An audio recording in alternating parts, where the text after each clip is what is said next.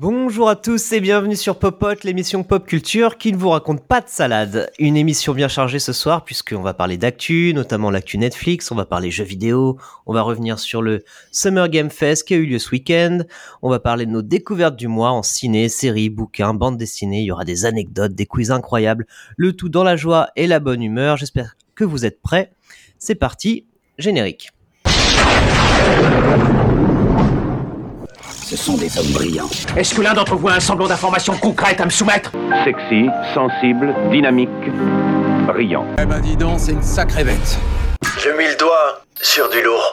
D'entrée, les mecs comme nous, ils peuvent pas les verrer. Leur méthode, c'est d'être des pros. Ils vont changer l'histoire. Ils sont là, ils sont là Tous en piste, les clowns Et c'est parti comme en 14. Enfin, j'ai dit dans la joie et la bonne humeur, mais pour la bonne humeur, ne comptez pas trop sur lui. Euh, c'est un peu le ronchon de service. Est-ce que tu es de bonne humeur ce soir, sombre nerd? Eh ben pas vraiment, parce que euh, j'ai des nouvelles chaussures et vous l'avez même pas remarqué. Ah d'accord. Soit on en si est vous là. ne regardez pas, Si, si, je les ai elles sont moches et vous n'avez pas osé me le dire. Donc dans tous les cas, euh, comme dirait euh, Fickeltrot, taisez-vous. Mais on est concentré sur ta voix, c'est pour ça. Euh, S'il y en a bien un qui est toujours partant pour tout, y compris pour, y compris pour les dernières bouses Marvel. Non, je rigole. Et qui en demande, c'est bien Yavin. Comment tu vas Yavin? T'es ravi que je te présente comme ça. Ah j'adore, mais euh, surtout, je tiens à dire que moi aussi j'ai des nouvelles chaussures que personne ne l'a remarqué non plus, donc c'est bien fait pour ta gueule sans bonheur parce que t'as pas vu non plus que j'avais des nouvelles chaussures et j'en étais tout fier, ma nouvelle Puma, donc voilà, et euh, j'étais vraiment très content. Donc, un peu on en est là, on, on cite les marques. Euh, en parlant de Puma, il y a mon dernier invité est la preuve vivante qu'on peut aimer à la fois les grosses voitures et le cinéma de genre hongrois des années 30. Son nom, c'est Wood Gall et voici son histoire. Bon, tu racontes ton histoire Ah, le lancement, euh, le lancement piège. Bonsoir. Bonsoir. Oui, là, lancement piège là pour le coup. Ah, il fallait me prévenir, j'aurais préparé un petit truc. là. Oh. Eh ben, justement, je, je crois que tu as préparé un petit truc parce qu'on va rester avec toi. Ah. Euh, un gros événement euh, dans le- dans l'actu jeu vidéo s'est déroulé ces derniers jours. Eh oui, Est-ce que tout à tu fait. peux nous en dire un peu plus sur ce fameux euh, Summer Game Fest? Mais bien sûr, avec plaisir. Euh, bah écoutez, on est, on est en juin, hein, euh, début du mois de juin, c'est un peu l'époque des, du début des conférences de, des jeux, de jeux vidéo. Ouais. Historiquement, on a un peu, bah, vous le savez, hein, le 3 euh, qui se déroule à Los Angeles. Alors le 3, c'est l'un des plus grands salons du jeu vidéo au monde, hein, mais ça fait euh, quelques années que bah, qu'il est un petit peu, c'est un petit peu compliqué quoi pour cet événement. Soit il est annulé, ou soit il est en ligne. Bref, c'est pas très clair. C'est un peu chaotique, mais historiquement, c'était un, salon de jeux vidéo pour les, professionnels. Sur les dernières années, je crois qu'il s'est ouvert un peu au, public. Euh, Yavin confirmera. Mais, euh, voilà. Et, oui, et du coup, euh, cette 3, euh, annulé en 2020, en ligne en 2021 et reannulé en 2022, remplacé donc par le, tu l'as dit, Charlie Boy, hein, le Summer Game Fest. Qu'est-ce que c'est le Summer Game Fest? C'est un événement qui est euh, full online, organisé par, euh, par Geoff Keighley, Ah, le fameux euh, le fameux, qui organise aussi les Game Awards. Game Awards. Game Awards ou Game Award Parce que moi j'ai lu Game Award, bon bref. Hmm. Mais c'est Game Award, ouais. Une espèce de, de quoi? De, de remise des Oscars du jeu vidéo, quoi, en gros. Ouais. C'est quoi? C'est en octobre, je crois, le... Ouais. Bon, Oui, c'est en fin d'année, ouais. c'est en fin d'année plutôt. Et donc le Summer Game Fest euh, a démarré le 2 juin, se termine le 21 juin, et, euh, et on a pas mal de conférences de, de constructeurs, euh, d'éditeurs, de gros, euh, de gros éditeurs. Donc on a, on a démarré par le State of Play de PlayStation le 2 juin. On a eu euh, du Devolver Digital, on a eu du Xbox Bethesda Showcase pour les plus gros, un PC Gaming Show, le, le fameux, du Capcom Showcase, du Capcom Showcase, etc., etc. Que des euh, beaux événements. Euh, et puis voilà, donc euh, moi j'en ai retenu quelques, quelques-uns de, de jeux, mais peut-être qu'après on, on en reparlera, peut-être qu'on fera un petit tour, voir si les autres euh, ont aussi retenu des, euh, des jeux. Mais en vrai, qu'est-ce qu'on a pu, euh, qu'est-ce qu'on a pu y voir? Pas mal de jeux d'horreur euh, qui se déroulent dans l'espace, Ouais. pas mal de world premiere. Mm. Donc si je vous dis euh, Force Solis ou Routine, alors là je vous dis des noms de jeux. Euh, voilà. C'est des faut- annonces, du coup. C'est des annonces en fait. hein, Oui. Voilà. Mais c'est un petit peu des jeux narratifs, euh, des jeux narratifs dans l'espace. Ça a l'air d'être assez tendance l'espace en ce moment. Euh, je vous en avais parlé lors du précédent podcast, Tortoise Ninja Shredder's Revenge, bah, qui Ah. sort. Il a enfin une date de sortie. Et oui. Dotemu, le studio qu'on salue. Dotemu, oui. Et ça sort, c'est des, des Français, ouais. Et ça sort le, le 16 juin, donc très très prochainement. Et ça sera disponible dans le Game Pass. Euh, en grosse annonce, on a le remake aussi de, euh, de The Last of Us, qui arrive en septembre, sur PS5, PC, je sais pas, c'est dans la foulée ou en même temps. Un nouveau Forza, euh, Hideo Kojima, le papa des Metal Gear et de Death Stranding, qui travaille sur un gros projet pour Microsoft, et euh, Bethesda, racheté par Microsoft, hein, on vous l'avait annoncé, euh, travaille sur un énorme jeu depuis pas mal d'années qui s'appelle Starfield, une espèce de mix. Euh, bon, en gros, c'est euh, Skyrim dans l'espace, quoi. Voilà, Mmh. en gros, en gros, en gros.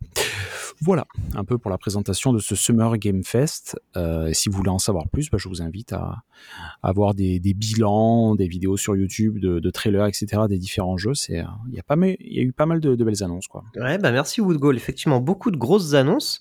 Et je me tourne vers vous, messieurs. Euh, si vous pouviez me citer. euh, Bah, tiens, tu peux commencer, Woodgall, puisque tu en parlais. Ce serait quoi pour toi ton top 3 des jeux les plus attendus? Pas mal de jeux m'ont marqué, mais il fallait en choisir trois. Donc mon premier, alors c'est pas un classement, un top 3, un 2, 3, mais voilà, je les mets un peu à, à égalité. Parmi les jeux que j'attends, bah, c'est la suite de Plague Tale, euh, Plague Tale Innocence, qui était sorti il y a quelques années, euh, peut-être peut-être deux ans ou trois ans. C'est un jeu d'action-aventure développé par le studio bordelais Asobo et édité par Focus Interactive. Donc, euh, donc voilà, ce jeu m'avait pas mal marqué à l'époque euh, et sa suite donc arrive. euh, la date n'a pas été annoncée, mais euh, Elle va l'être bientôt, mais elle n'a pas été annoncée encore. ah oui, ça va, ça va être annoncé Oui. bientôt, c'est ça. Ouais, Ouais, ouais. c'est ça. Et c'est Requiem du coup, Plague Tale Requiem. Alors peut-être toujours avec le même compositeur, Olivier de Rivière. à- à l'eau. J'avais adoré la, la musique du premier, énorme. Deuxième jeu, Hollow Knight Six Song, qui est la suite de Hollow Knight, qui mettra Très attendu, celui-là. hyper attendu. Ça fait des euh, pas mal d'années maintenant hein, qu'il a attendu. Et c'était devenu un peu un running gag.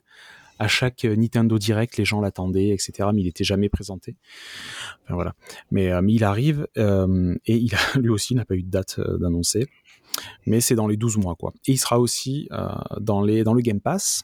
Et enfin, un dernier jeu qui est The Callisto Protocol, un jeu Ah. Des créateurs, figurez-vous, de l'un des créateurs de Dead Space. Alors, je sais pas, ça doit peut-être parler aux plus anciens.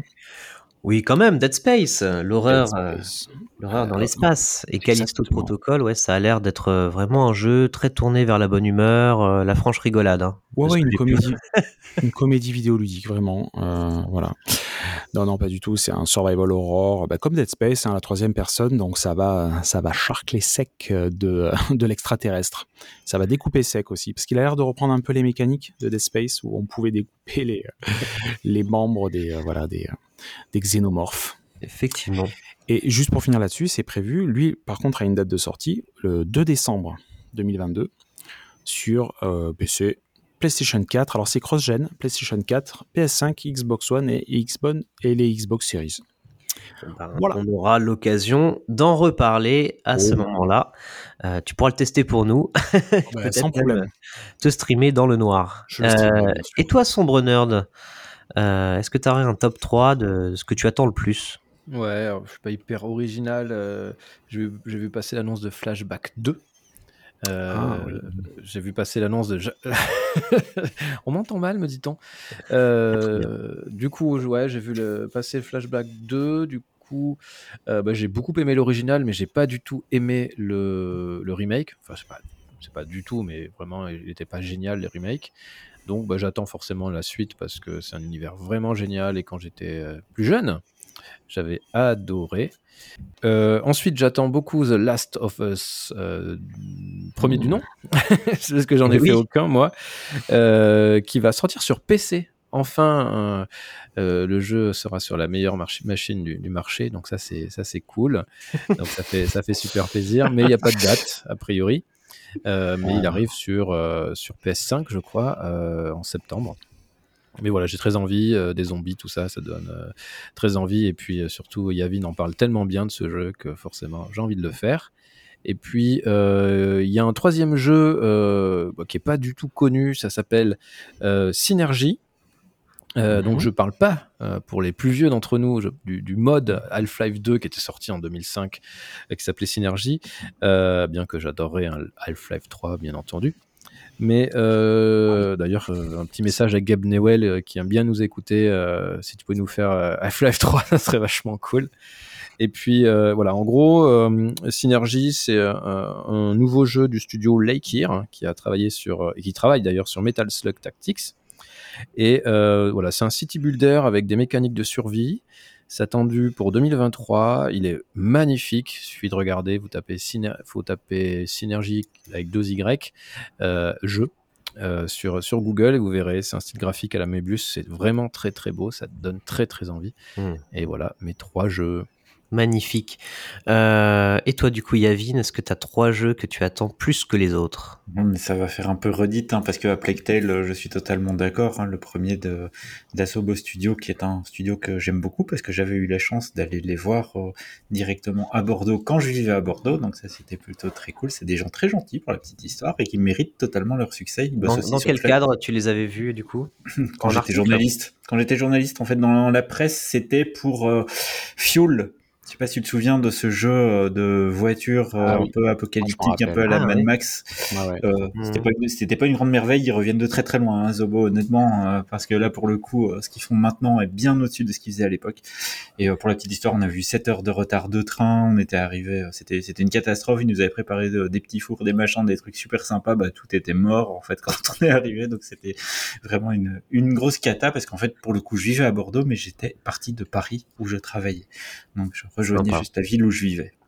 Donc voilà, ils méritent totalement parce que leur jeu à Plectel était, était vraiment génial. Je rejoins totalement euh, Woodgoal là-dessus. je rejoins Sombrunner sur Flashback 2. Flashback 2, sublime.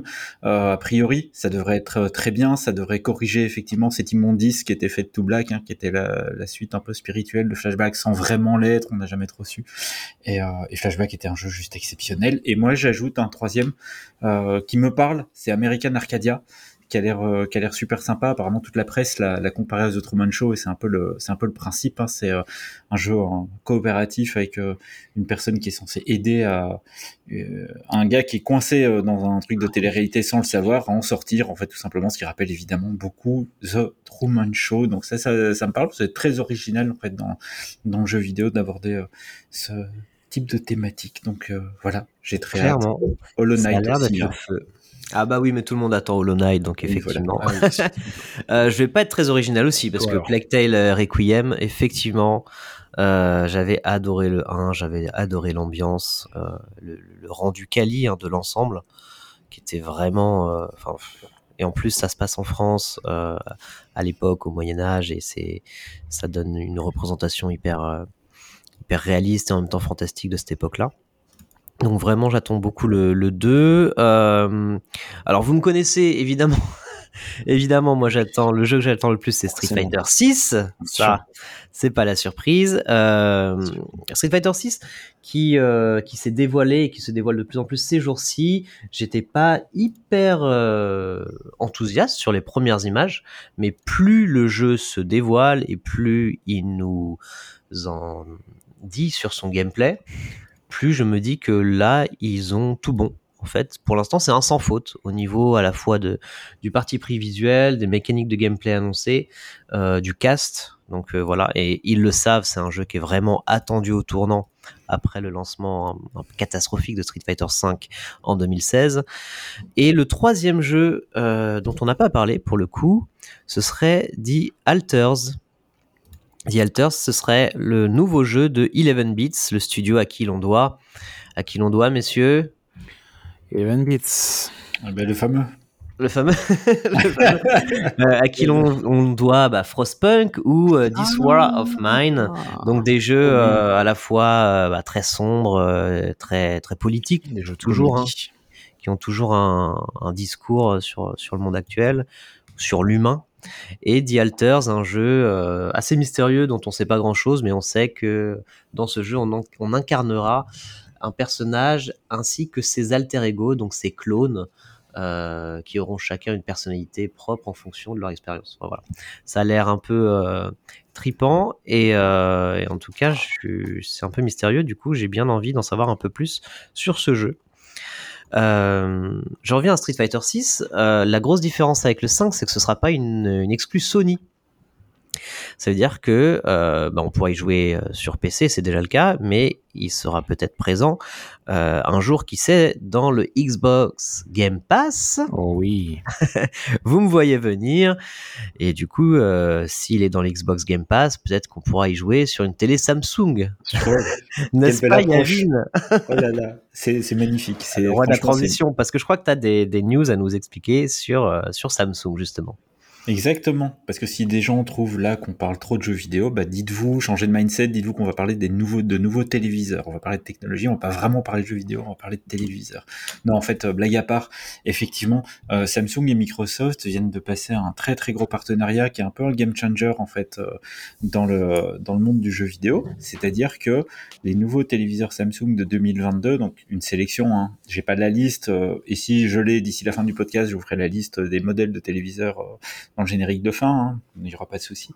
Mais, euh, mais c'est quoi l'idée? En fait, l'idée, c'est de ne plus avoir besoin de la console, de ne plus avoir besoin d'Xbox, de directement avoir accès au Xbox Game Pass sur la télé Samsung, de payer un abonnement à 12,99 par mois, d'accéder à une bibliothèque de jeux de plus de 400 jeux, hein, je crois, Wood Gold. Toi, tu, tu as à peu près le, le compte hein, des jeux dispo sur le, le Game Pass dont Guardian of Galaxy, euh, dont on a déjà parlé, dont ouais. Forza Horizon, dont on a déjà parlé, Flight Simulator, réalisé chez Asobo, dont on vient de parler justement. Donc, euh, bah, l'idée, c'est vraiment de, de, pouvoir jouer sans le besoin de console. Alors évidemment, si on n'a pas besoin de console, il y a une nouvelle contrainte qui arrive forcément, c'est le besoin d'une très bonne connexion, a priori. Eh oui. J'ai pas l'information sur la technologie qui est utilisée pour le streaming. On va parler de technologie de streaming un tout petit peu plus tard euh, du, côté de, du côté de Google, mais c'est vachement intéressant. Ça réserve évidemment l'offre à un public qui va être euh, urbain, bien connecté, très probablement avec de la fibre de très bonne qualité, et qui disposera d'un téléviseur Samsung récent. Alors à savoir que c'est Samsung dans un premier temps, Microsoft a déjà ouvert les portes, ça sera chez euh, chez LG, ça sera même probablement chez Sony. Et là c'est quand même très particulier parce que si on retrouve ça sur les téléviseurs Sony, ça commence à changer beaucoup beaucoup de choses puisque Sony c'est évidemment le fabricant de la PlayStation, donc ça commence à devenir intéressant ce type de partenariat. Et puis Microsoft confirme en fait son, son pivot vers le cloud, hein, qui a été entamé euh, il y a maintenant une dizaine d'années depuis leur nouveau euh, PDG Satya Nadella, et euh, qui commence à, à amorcer en fait l'après hardware en fait tout ça. Mmh. Qui est très, oui, c'est, c'est ça, c'est ah, l'après hardware. Pivoté. Ah ouais, ouais, ils ont pivoté Microsoft, hein, clairement. Hein. Ils mmh. mettent le paquet sur le, le Game Pass. Ah, c'est 470, 466 jeux pour le, le Game Pass. Ce qui, pour 13 euros par mois, est quand même super intéressant, sachant qu'il y a de sacrées oui. belles références hein, en termes de 10 jeux euros, même, même 10 euros pour le, le PC Game oui. Pass. Mais en fait, sur l'offre Samsung, c'est euh, le Game Pass ouais. Elite, je crois. Donc, ouais. t'es obligatoirement cher, 13 euros par mois. Et c'est pas des petits jeux euh, bidons, en fait. Hein. C'est des triple A, c'est des jeux récents, c'est des... Euh...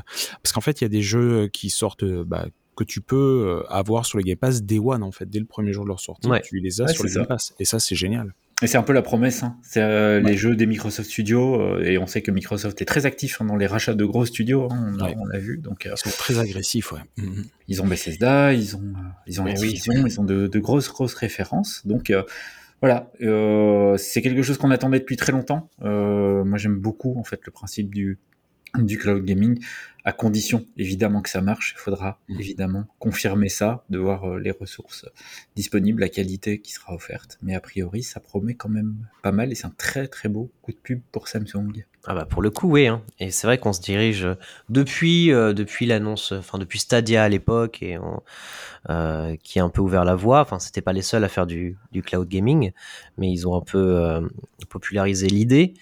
Euh, et d'ailleurs, je crois que tu avais une autre info à nous partager, puisque c'est vraiment dans l'air du temps, décidément, puisqu'on a une offre de cloud gaming en ce moment qui fait sensation. C'est ça, tu viens de parler de Stadia. Stadia n'est pas mort, contrairement à ce qu'on croit. On sait que chez Google, quand un produit meurt, et Dieu sait qu'il y a beaucoup de produits qui meurent chez Google, et il survit d'une autre manière. Et donc Stadia a quand même permis de développer une technologie de cloud gaming qui est particulièrement au-dessus de la concurrence, très au-dessus. Et euh, Google a passé un partenariat, non pas avec Samsung cette fois, mais avec Capcom, que tu aimes tant, Charlie Boy, oui. et, euh, sur euh, Resident Evil Village. Et l'idée, c'est quoi? Bah, C'est de proposer une démo de Resident Evil Village jouable sur n'importe quoi. C'est pareil, sans console, on peut jouer bah, sur un iPhone, sur un iPad, sur n'importe quel périphérique permettant de se connecter à Internet. Du coup, moi, j'ai testé ça euh, hier hein, sur euh, sur mon iPad avec ma manette DualShock 4 de ma de ma PS4. Je me suis connecté euh, sans même passer par Chrome, mais directement sur Safari, et j'ai pu jouer avec une qualité de dingue, une qualité console de haut niveau, directement euh, sur mon petit écran d'iPad, pendant que ma télé HD tournait euh, sur le match de foot euh, France-Croatie, pour tout dire. Donc, Hmm. histoire de bien, de bien mettre à mal un petit peu ma fibre pour voir un peu ce que ça, ce que ça envoyait. J'ai pas vu la différence à si j'avais joué sur PS4. C'est juste bluffant, incroyable. On voit que la technologie développée pour Stadia, bah, elle est juste monstrueuse et que Google va très certainement bah, se faire encore des milliards à vendre cette technologie un petit peu à tout le monde. Et euh, pas un pet de lag, hein, absolument rien. J'ai pas vu un, une baisse de qualité d'image, rien de compression, pas de pas d'artefacts, pas ce genre de choses. Vraiment. Ouais, vraiment vraiment bluffant. Ouais, je Euh, teste. Pareil niveau sonore et tout. Et, euh, et ben quant au jeu, après, bah, c'est du Resident Evil pur jus. C'est très oppressant. Il y a deux niveaux jouables, donc le village et le château. Et, euh, et les deux vont offrir leur lot de sensations fortes. hein, je vous assure, moi j'étais tout seul là chez moi dans, dans un appartement un peu un peu grand et avec euh, assez peu de lumière. Là, bah, j'ai quand même flippé ma race, donc j'ai pas j'ai pas été au bout de la démo. Je vous le cache pas parce qu'il a juste trop peur en fait. Mais euh, mais là, ça vaut surtout vraiment, même pour le coup, pour la démonstration technologique, pour montrer euh, à quel point Ouais, ça. le cloud gaming est super, super crédible et ça commence à devenir euh, assez violent. On voit qu'on. Est-ce qu'il y aura encore une génération de consoles après euh, PS5 et, euh, et nouvelle Xbox? Là, je suis pas sûr parce que là, on a vraiment une démonstration qui est extrêmement impressionnante. Donc, euh, bah, le message est passé. Du coup, moi, je pense que je vais aller tester aussi la démo euh, bientôt, puisqu'on peut y accéder sur n'importe quel support. Euh, et euh, apparemment, ça marche bien. J'ai la fibre, ça tombe bien. On parlait des télés euh, Samsung qui permettent de jouer, euh, de jouer en, en cloud gaming, mais je crois me souvenir que les télés, ça sert aussi à autre chose, euh, comme à regarder des séries ou des films. Euh, et, ju- et justement, Sombre Nerd, je crois que tu voulais nous parler d'une adaptation en série qu'on peut, qu'on pourrait regarder sur une télé Samsung, par exemple. Euh, mais de quoi s'agit-il? Tu voulais Euh, tellement nous en parler. Écoutez, euh, hier soir, ouais. Euh, hier soir, j'ai, euh, je suis un mec qui s'appelle Jeff Lemire, et ce mec-là, c'est un des plus grands scénaristes euh, actuels à, mes yeux dans la BD américaine, Jeff Lemire, qui qui m'a toujours convaincu, mais systématiquement sur chacun sur chacune de ses propositions.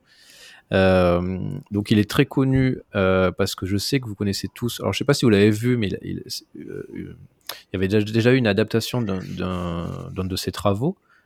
Sweet Tooth. Euh, Sweet Tooth, tout à fait. Ah, Euh, que j'ai pas oui. vu, j'ai pas eu l'adaptation. J'aime tellement la mal. BD que j'ai pas- j'ose J'avais commencé, ouais. euh, voir ça. Il a fait Descender, qui est vraiment une BD de, de SF qui est géniale. Euh, Gideon Falls, qui est euh, de l'horreur. C'est vraiment, vraiment chouette. Et Black Hammer, qui est peut-être son, son travail le plus connu avec euh, Sweet Tooth. Et euh, voilà, il y a eu d'autres choses, mais j'ai pas tout lu. Mais à chaque fois, ce que j'ai lu, c'est bien. Donc, il est plutôt dans, la, dans l'alternatif, hein, dans, la, BD alternative. Et puis parfois, il fait aussi du grand public. Il a travaillé sur Green Arrow, euh, Justice League, par exemple. Et euh, l'une de ses premières créations s'appelle Essex County, qui porte le nom du comté où il est né, où il a vécu, et qui raconte euh, des bouts de vie de, personnages. euh, euh, c'est- tout en noir et blanc, c'est très joli. Et donc, il a annoncé que ça allait être adapté en série. Alors, enfin, on savait déjà que ça allait être adapté en série, mais c'est prévu donc pour l'année prochaine. Donc, c'est assez cool. Euh, et donc, là, alors je sais pas du tout comment ils vont adapter ça parce que ça- c'est vraiment un truc assez euh, particulier comme état d'esprit, comme, euh, comme ambiance. Mais, mais ça donne vraiment très envie parce qu'il a vraiment une patte, il a un regard sur le monde qui est hyper intéressant. Ça parle de quoi Essex County, Sombre Nerd? Mais c'est des, des, bouts de vie euh, de gens qui, euh, qui se rencontrent. euh, donc ça se passe dans le comté d'Essex, hein, c'est au Canada. Mm. Et euh, tu vas suivre un, un petit deux personnes surtout. euh, euh, donc des, des, des ados, des, des même ouais, des, enfants pré-ados quoi, euh, qui s'embêtent en gros, Mhm. et puis ils vont euh, euh, s'en- s'en- s'engueuler et, euh, et, euh, pour une histoire de cœur. Et plus tard, en fait, euh, quand ils seront vieux, ils sont toujours, euh, euh, ouais, ils sont, jamais euh, réconciliés. Et euh, il y a, tu vas rencontrer une infirmière, enfin, ils vont rencontrer une infirmière qui va essayer de comprendre en gros tout ce qui s'est passé dans le village. Et du coup, tu vas avoir l'histoire de, de, de, de, ce- comté. des bouts de vie de gens et tu vas découvrir comme ça un petit peu comment ils ont évolué, ce qui s'est passé, leurs désirs, leurs rêves.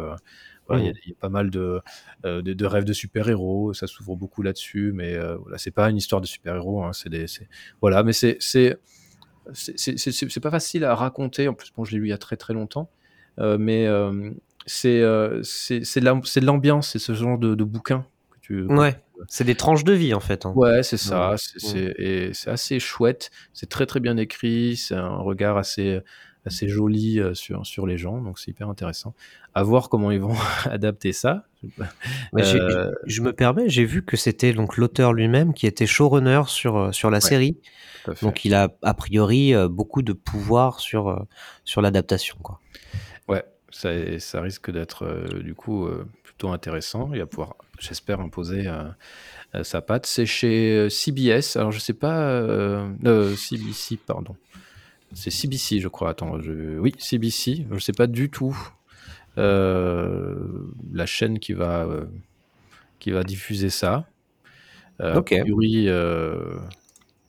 Peut-être HBO Max. je Ça sais pas trop. CBC Mais Bah, c'est canadien, non? C'est peut-être. Oui, oui, c'est canadien. C'est Oh. cana- il est canadien, ouais. Ouais, tout à fait. et ça devrait peut-être être,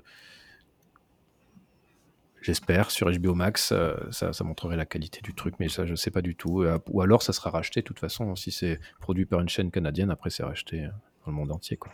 Ok. À voir. Donc, Essex County, et puis en attendant l'année prochaine pour l'adaptation, bah, jetez-vous sur la BD, puisque apparemment, c'est Mhm. pas mal. Ouais, il y a une intégrale, hein, faut, faut pas hésiter. Ok, eh ben, écoutez, message reçu. Allez, pour terminer cette section actu, euh, eh ben, on va faire le premier quiz de la soirée, messieurs. Ah, Ah, ah, je, vous en- je vous prends au dépourvu là. Ah oui, là. Attention. Bon, il est facile celui-là. hein. Enfin, je pense. Euh, D'où vient la célèbre phrase You guys have phones, right Qu'on pourrait traduire, traduire par euh, Rassurez-moi, euh, vous avez bien des téléphones. Euh, E.T. Qui a dit ça? C'est pas E.T., c'est euh, un game designer qui a dit ça. Un game designer. Ouais, c'est une phrase qui a fait, euh, qui a vraiment fait polémique en 2018 lors d'une conférence euh, très célèbre. Il avait dit, bon, quand même, euh, les gars, vous avez des téléphones. Euh, un game designer qui présentait son jeu? Oui, un gros gros euh, éditeur. Ah, euh, J- euh, Ga- Gabriel, le mec de Valve, non? C'est pas lui. Non, c'est pas Gabriel. Valve. Non, c'est pas Euh, Valve. allez, je vous le donne. C'est Wyatt Cheng, euh, le game designer de qui travaille chez Street Fighter. mais non, de Blizzard qui Ah. travaille donc sur le nouveau Diablo à l'annonce. Et rappelez-vous, c'était l'annonce de Diablo Immortal à la BlizzCon de 2018 Ah. Qui avait reçu un accueil glacial de la part des fans de la licence qui s'étaient mis à huer sur Ouais, scène. putain, j'étais passé à côté, ça. hein. Et oui, ils Ouais. s'étaient mis à huer quand ils ont appris que le prochain jeu Diablo serait un, un jeu mobile. et du coup, le, le Ah. mec, enfin, Wyatt Chen a dit Mais c'est quoi le problème? Vous avez des téléphones Donc ça montrait un peu. C'est Ah une oui. phrase emblématique parce que ça montre vraiment le, le décalage qu'il y a entre Blizzard et ses fans.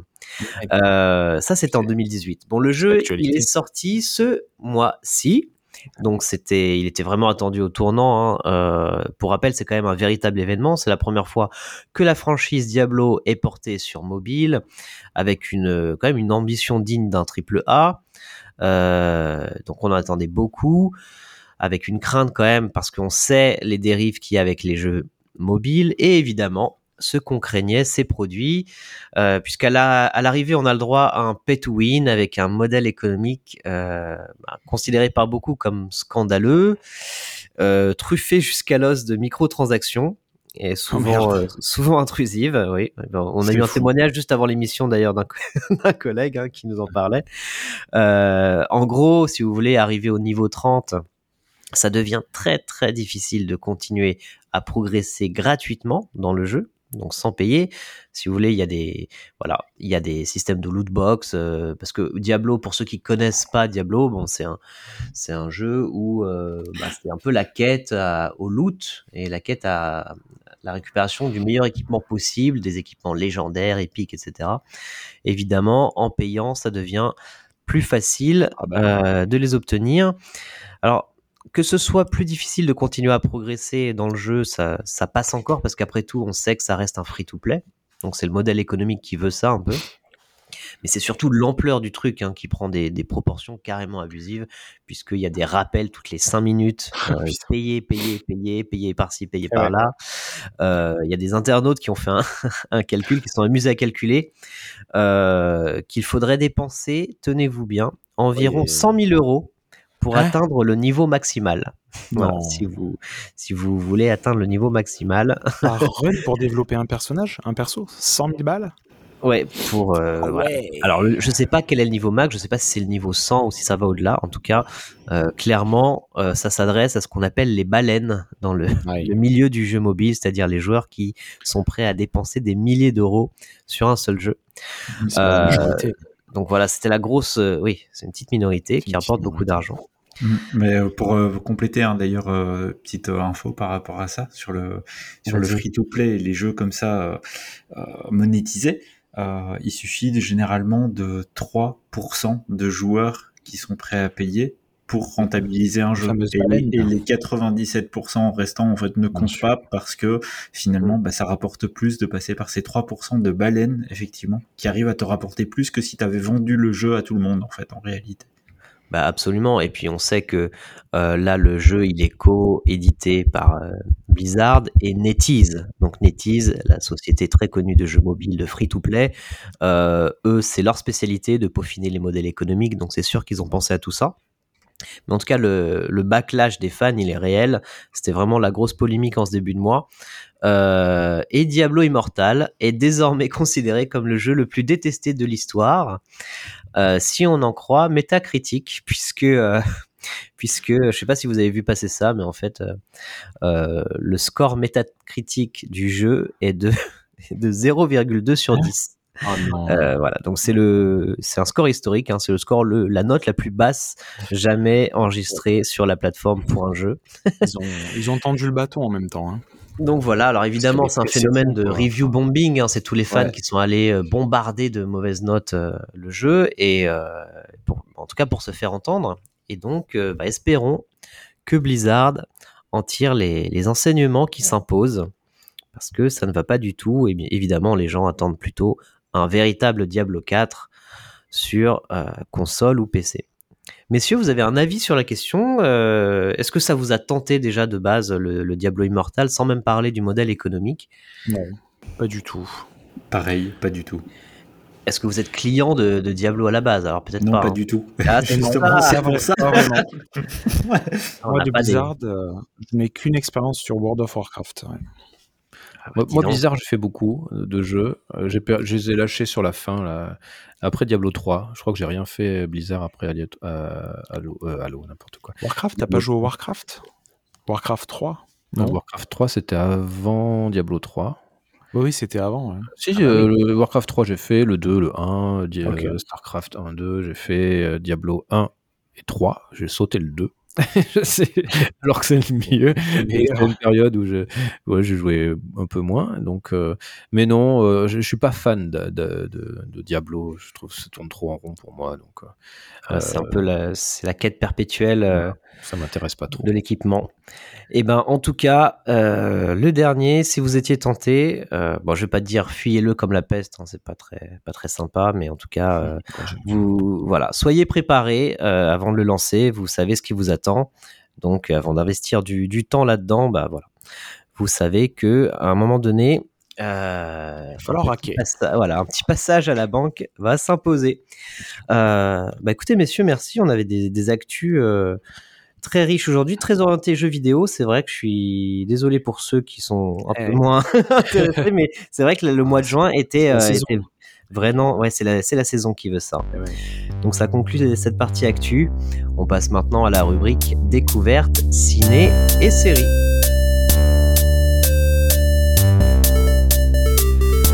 Euh, allez messieurs, un petit quiz pour commencer cette euh, rubrique ciné-série. Euh, alors si je vous dis Take My Breath Away, vous me Top, dites... Top Gun. Top Ah, Gun. Bah voilà, évidemment. Bon, c'était pas ça la question parce que c'est quand même trop facile. hein. Mais j'ai quand, même- ah, j'ai quand même un million de points supplémentaires. euh, Non, non, je- euh, on moi, se- je- On on n'invente pas des règles. On bah, n'invente pas bah, le nombre de ah bah, points, si, c'est on un point par question. Ah bah non, on invente. Non, non. Si on n'invente pas, comment je gagne? Ça marche pas. Ah, ça, mais ça là, pas. on va dire, c'est un demi-point parce que c'était pas une vraie question. Euh, Ah, l'arnaque j'ai j'ai pas encore posé la question. Euh, Golden Globe de la meilleure chanson originale en 1986, hein, Take My Breath Away. Dans la question, c'est quel est le nom du groupe Berlin. Ah voilà. Et là, Euh, on les pros, les professionnels. Veut quelque chose. Veut quelque chose. C'est Top Gun. Non, il l'a dit. Hein. Il- Répète-le sans bonheur, ils ont pas entendu. Berlin. Berlin. Et Oui, tout à fait. Mais oui, Berlin. Ah, bien sûr. Compositeur Giorgio Moroder et le groupe c'est Berlin. Donc ça c'était une, euh, c'était Mais la c'est question. Mais ah, c'est Giorgio. J'ai- J'aime beaucoup Giorgio Moroder, c'est marrant. Eh oui. D'accord, tu me l'apprends. Eh oui, il, moi aussi. Il est dans, dans tous les bons coups Oh. celui-là. hein. Ah, Incroyable. Énorme. Et question subsidiaire. Alors pourquoi s'appelle-t-il Berlin? Quel est le, le rapport entre ce groupe et la capitale allemande? Ils y ont vécu. Ils sont euh, allemands. Ils aiment les murs? Eh ben aucun des trois. En fait, il n'y a aucun rapport. Il n'y a aucun rapport. Euh, ils, ils ont juste trouvé que ça faisait européen et donc exotique pour les Américains. Ah oui, exotique. Et donc ça sort un peu euh, de nulle part. Bon, Ce sera la les- seule fois qu'on dira de Berlin qu'elle est exotique. Ah, à l'époque, il y avait le mur de Berlin, donc il y avait quand même, euh, voilà, c'est exotique. en 86. Euh, et justement, bah, on a parlé donc de Top Gun, euh, premier du nom, et je crois que Sombre Nerd, tu allais voir la suite. euh, qui s'est autoproclamé le film de l'année. hein. C'est marqué sur les affiches. Alors, est-ce que c'est vrai? Euh, le marketing. Euh, bah, Est-ce que c'est vrai? J'en sais rien puisque je n'ai pas vu tous les films sortis cette année. Mais clairement, c'est le succès de l'année. Euh, ça, ça fait aucun doute. Euh, donc, euh, Top Gun Maverick, euh, c'est la suite du, bah, du premier, hein, du nom Top Gun, qui est sorti il y a 36 ans. Je vous laisse faire le calcul dans votre, dans votre tête. Oh, donc, moi, j'ai jamais été fan du premier Top Gun. Euh, je trouve ça un peu faiblard, j'avoue, euh, euh, et ça appuie un peu trop là sur, ça, tire un petit peu trop pour sur les larmes, ça veut faire pleurer les gens, ça en rajoute des tonnes. Je suis pas hyper fan. Voilà. Après, il y avait des super images pour l'époque, et même pour cette époque d'ailleurs, ça a plutôt bien veillé au niveau des images. Oui, tu veux dire quelque chose, Woodgold, je le sens. Oui, mais si, si tu le regardes avec tes yeux de- d'adolescent euh, des années 90 à 12-13 ans, c'était un film que tu appréciais. Avec, Ouais, euh, mais j'ai plus, euh, faisait je suis rêver, non? plus un ado depuis 25 ans, donc. Ouais, euh, Aujourd'hui, si tu le revois, je suis d'accord. quoi. Mais, non, mais je l'ai revu avant d'aller voir Top Gun Maverick. Ah Ouais, ouais, j'aime pas, je suis pas, voilà. Il y a plein, plein, plein de défauts. Mais néanmoins, c'est un film culte et et puis il y a Tom Cruise dedans et, et j'aime bien l'acteur Tom Cruise. j'adore. donc, je suis allé le voir le jour de sa sortie, ce qui m'est pas arrivé euh, depuis à peu près euh, 20 ans de voir un film le jour de sa sortie. Euh, du coup, voilà, ben, Tom Cruise c'est intéressant parce que c'est vraiment un, un- un acteur jusqu'au boutiste qui euh, qui veut pas faire semblant. Euh, et du coup, ça pose quand même la question est-ce vraiment être euh, un acteur si on ne fait euh, pas semblant? Euh, Vous avez 4 heures pour répondre à ça. du coup, le mec ne joue pas. Euh, il, il est vraiment euh, son personnage. C'est assez euh, hallucinant. Donc euh, voilà, j'ai euh, j'ai beaucoup aimé euh, vraiment le, le, bah, le- je veux dire l'approche sur le film. On ils se disent bon, on va aller jusqu'au bout. Donc si on va, si on met des avions de guerre, eh bien on va mettre des vrais avions de guerre. Ça sera pas des, des effets spéciaux. Et, et en plus, on va mettre les acteurs dedans. Et ils vont Ouais. ressentir la vitesse euh, des pilotes euh, d'avion. Et, euh, et ça se voit vraiment à l'écran tu vois, euh, tu vois les visages des acteurs qui sont Mhm. frappés par la puissance. Là, c'est là, c'est pas du chiquet. Vraiment, les mecs, ils sont au taquet. Il y en a Ah qui ouais. ont perdu connaissance et tout. Enfin, c'est. euh, Ah oui, carrément. Oui. Ouais, ouais, c'est ha- hallucinant, quoi. Voilà. Du coup, euh, enfin voilà, c'est pas un secret, j'ai vraiment beaucoup apprécié le film. Euh, au tout début, j'ai- j'étais un peu sceptique parce que je trouvais que la réalisation, qui est pas du tout mauvaise, et bien au contraire, euh, quand tu sors du film, tu dis waouh, le mec, euh, il a pas fait semblant.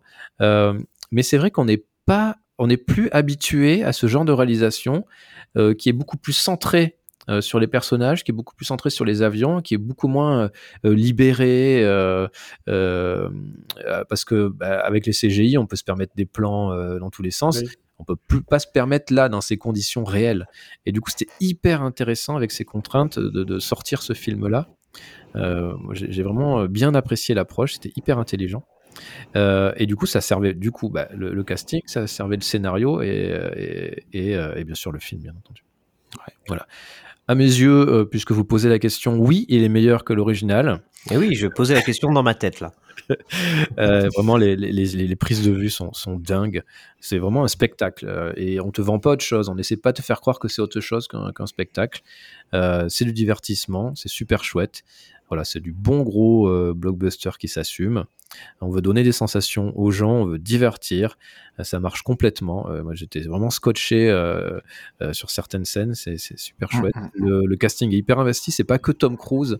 Même Ouais. les autres, ils sont au taquet aussi. Alors évidemment, il les pousse à fond. A priori, ils expliquaient un petit peu le tournage. Il est vraiment au taquet, il les pousse à fond. Mais il, vraiment, il joue le jeu et, et- et c'est cool. Le tout grâce, je l'ai dit, à une réalisation euh, accrocheuse et inventive. Et puis, euh, je suis amoureux de Jennifer Connelly depuis Ah. toujours, je crois, et ça me fait plaisir de la voir. Euh, Elle est, elle est toujours sublime. Et puis, il y a eu un, un moment, euh, je sais pas ce que t'en penses, euh, Woodgall, je sais pas si t'as marqué, mais c'est Ouais. de revoir Val Kilmer Si, qui, qui joue, très touchante la scène. qui est malade dans la réalité et qui joue donc un malade. Et euh, c'est vraiment touchant parce que Val Kilmer ne peut plus parler. Et euh, du coup, euh, il a une scène où il essaie de parler, il essaie de communiquer. Et du coup, ils ont refait, ils ont, il y a une IA qui a refait sa voix pour qu'on l'entende un peu parler. Alors, il a une voix brisée par la maladie, mais c'est, c'est vraiment génial, quoi. C'était un beau moment. Et donc, du coup, oui, je disais, c'est un, un gros succès. C'est le film de l'année en termes de, d'entrée. Euh, en France, c'est plus de 3,2 millions d'entrées.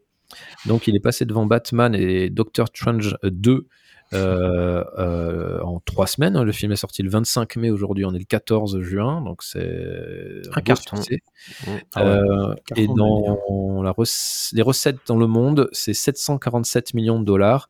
C'est le record, ou, bientôt le record sera battu de Tom Cruise. C'est beaucoup. On est sur des, des chiffres fou. qui sont proches des, des Avengers, enfin, bon, pas des Avengers, mais en tout cas des, des Marvel. C'est euh, proprement hallucinant. On n'avait jamais vu sur un, sur un site euh, comme ça, euh, sur un site, pardon, sur un film, pardon.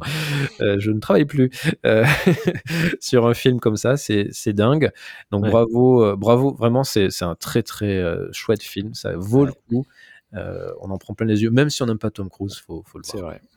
Ça valait le coup d'attendre. Alors, je sais pas si c'est un mythe, mais il me semble avoir lu il y a très longtemps hein, que le si ça avait pris autant de temps pour faire un deuxième Top Gun, c'est pour des histoires de justement d'assurance, parce que comme Tom Cruise veut absolument monter dans les avions, faire toutes les cascades lui-même, sauf que maintenant c'est une star planétaire et que à assurer, bah, ça coûte des, des centaines de millions de dollars et qu'ils ont vraiment mis beaucoup de temps à rendre ça possible.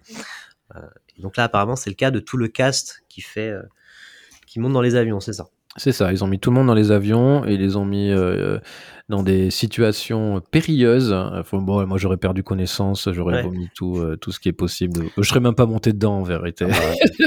en fait. Vraiment Ah, des jets, quoi.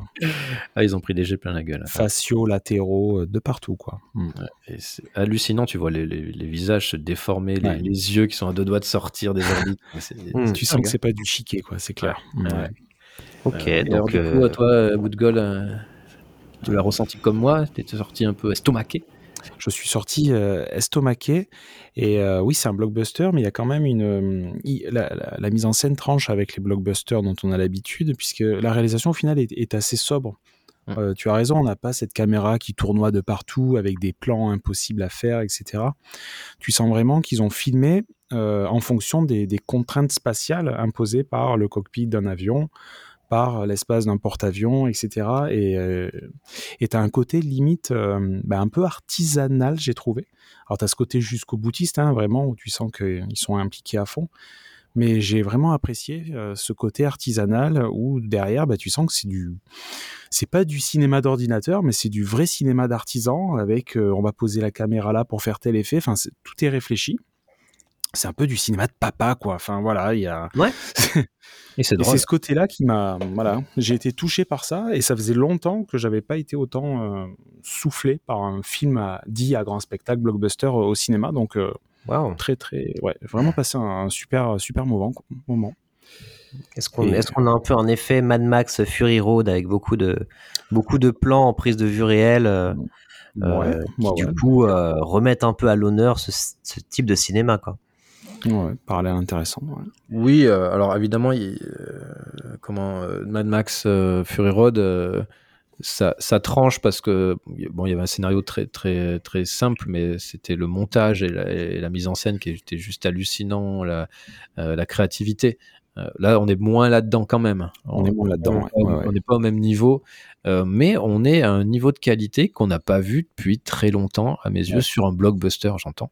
Oui. Euh, Wow. Et, et c'est assez drôle, hein, il y a vraiment des, des passages qui sont plutôt drôles avec des, des- des répliques assez bien senties. Euh, Ouais. c'est assez- C'est cool. Après, il y a aussi des défauts, bien entendu. Parfois, on, on verse dans le larmoyant, on, Ouais. on veut rappeler le passé à fond, euh, mais franchement, Au chausse-pied, ouais. voilà. C'est assez cool et c'est pas ça te fait pas sortir du film. Enfin moi ça m'a pas fait sortir du film et, euh, et j'ai envie de le revoir en fait. Euh, Pareil. Ah oui carrément. Ah ouais, De le revoir. Ok. Ouais. Et ben si moi je l'ai pas vu donc je vais peut-être déjà le voir une première fois. En tout cas Ouais. ça m'a donné envie. Je sais pas toi Yavin mais euh, Non, mais pareil, le.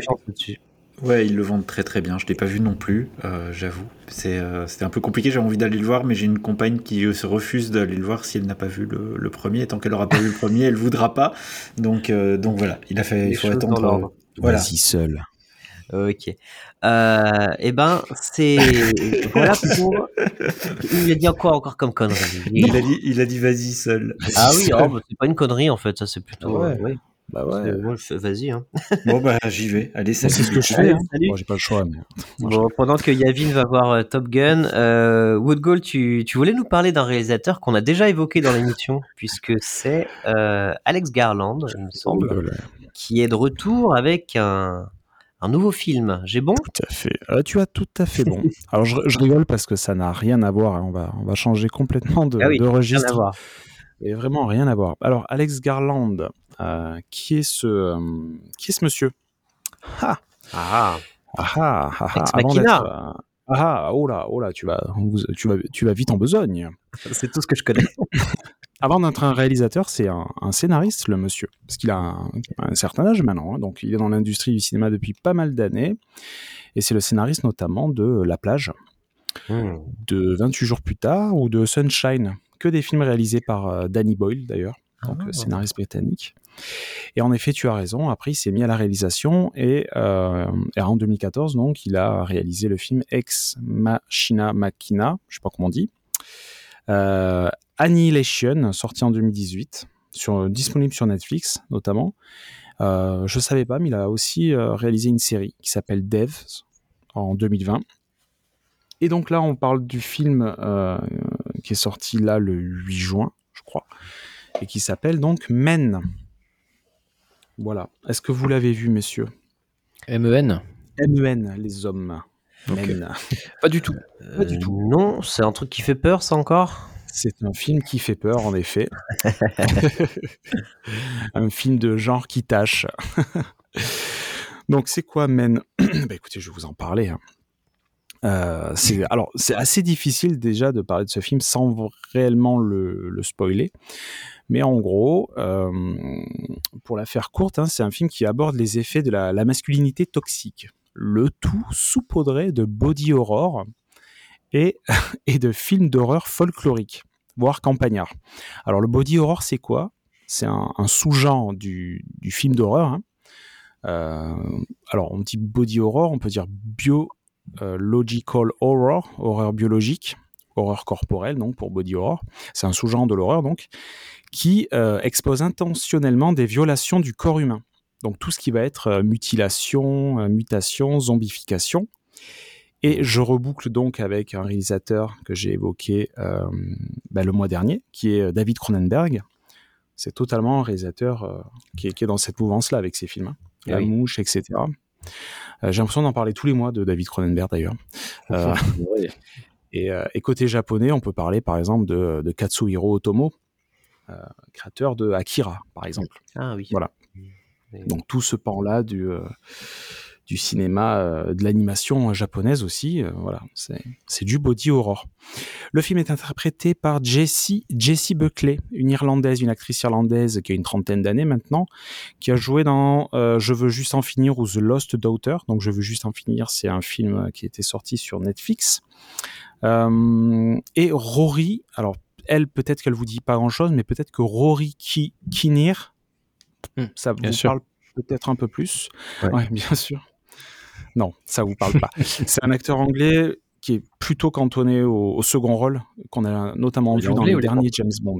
Qu'est-ce qu'il y a? Il est anglais ou il est, il est cantonné Il est. Euh... non, non, non, non, non, non, non. Bon, bah, okay. On peut le sortir, on peut faire intervenir la sécurité, ouais, on peut appeler la police. En, en time out. Euh, time out, ouais, ouais, là on coupe, on coupe. Ouais. non, non, il est anglais d'origine cantonaise du coup. Mais je suis sorti de ma séance de Top Gun juste pour ça. Hein. Je suis revenu là, et là, je mets tout, tout cassé. Oh mon dieu. Bon, voilà. Okay. Rory Kinnear, donc, euh, bah, je vous laisserai aller voir la, le visage qu'il a, mais je suis sûr que vous voyez son visage, vous dites ah mais oui, je l'ai déjà croisé dans un film. Oui, complètement. Maintenant que tu le dis, ouais. Voilà.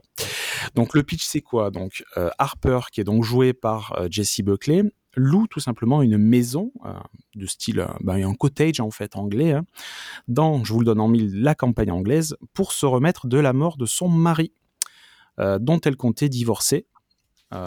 Marie qui avait envers elle une attitude euh, plutôt très possessive, voire violente. Donc, on voit cette Harper, c'est un peu le début du film, hein, accueillie donc par le maître des lieux, joué par Rory Kinnear. Kinnear. Ah, savoir si vous suivez. Puis, qu'est-ce qui se passe par la suite? Elle part un petit peu se balader en forêt où elle croise un homme nu dans la forêt. Là, ça commence à devenir chelou, joué par Rory, Rory Kinnear. Kinnear. Ah, vraiment? Oui. Cet homme nu est ensuite interpellé par un policier joué par Rory Kinnear. Voilà, c'est un parti pris artistique, vous l'avez compris. Euh, et je vais vous l'expliquer.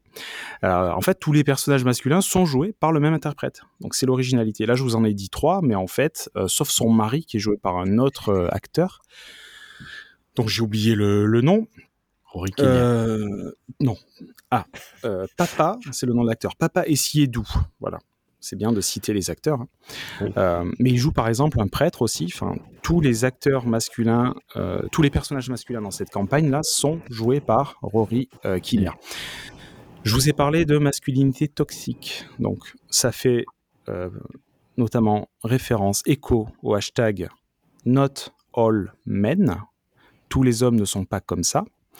Euh, hashtag donc qui est apparu euh, en réaction à la vague de dénonciation euh, relative au mouvement MeToo, qui date de, enfin voilà, qui est toujours quelque chose d'actuel et qui, qui a commencé à sortir des réseaux vers 2013-2014, je crois. Donc c'est un, un, parti, ce parti pris artistique, donc on reprend cet argument-là. Voilà, Not All Men. bon, je vous laisserai après. voilà, réfléchir à tout ça, mais on peut se dire que c'est potentiellement un peu, un peu facile, hein, mais, mais bon, c'est ce choix artistique qui a, qui a été fait. Euh, et le film, bon, pour, pour revenir au film, c'est un, un, véritable. Moi, j'ai adoré parce que c'est vraiment ah. un film, c'est un cauchemar éveillé euh, avec parfois des inserts d'images, de symboles, de motifs qui complexifient le récit.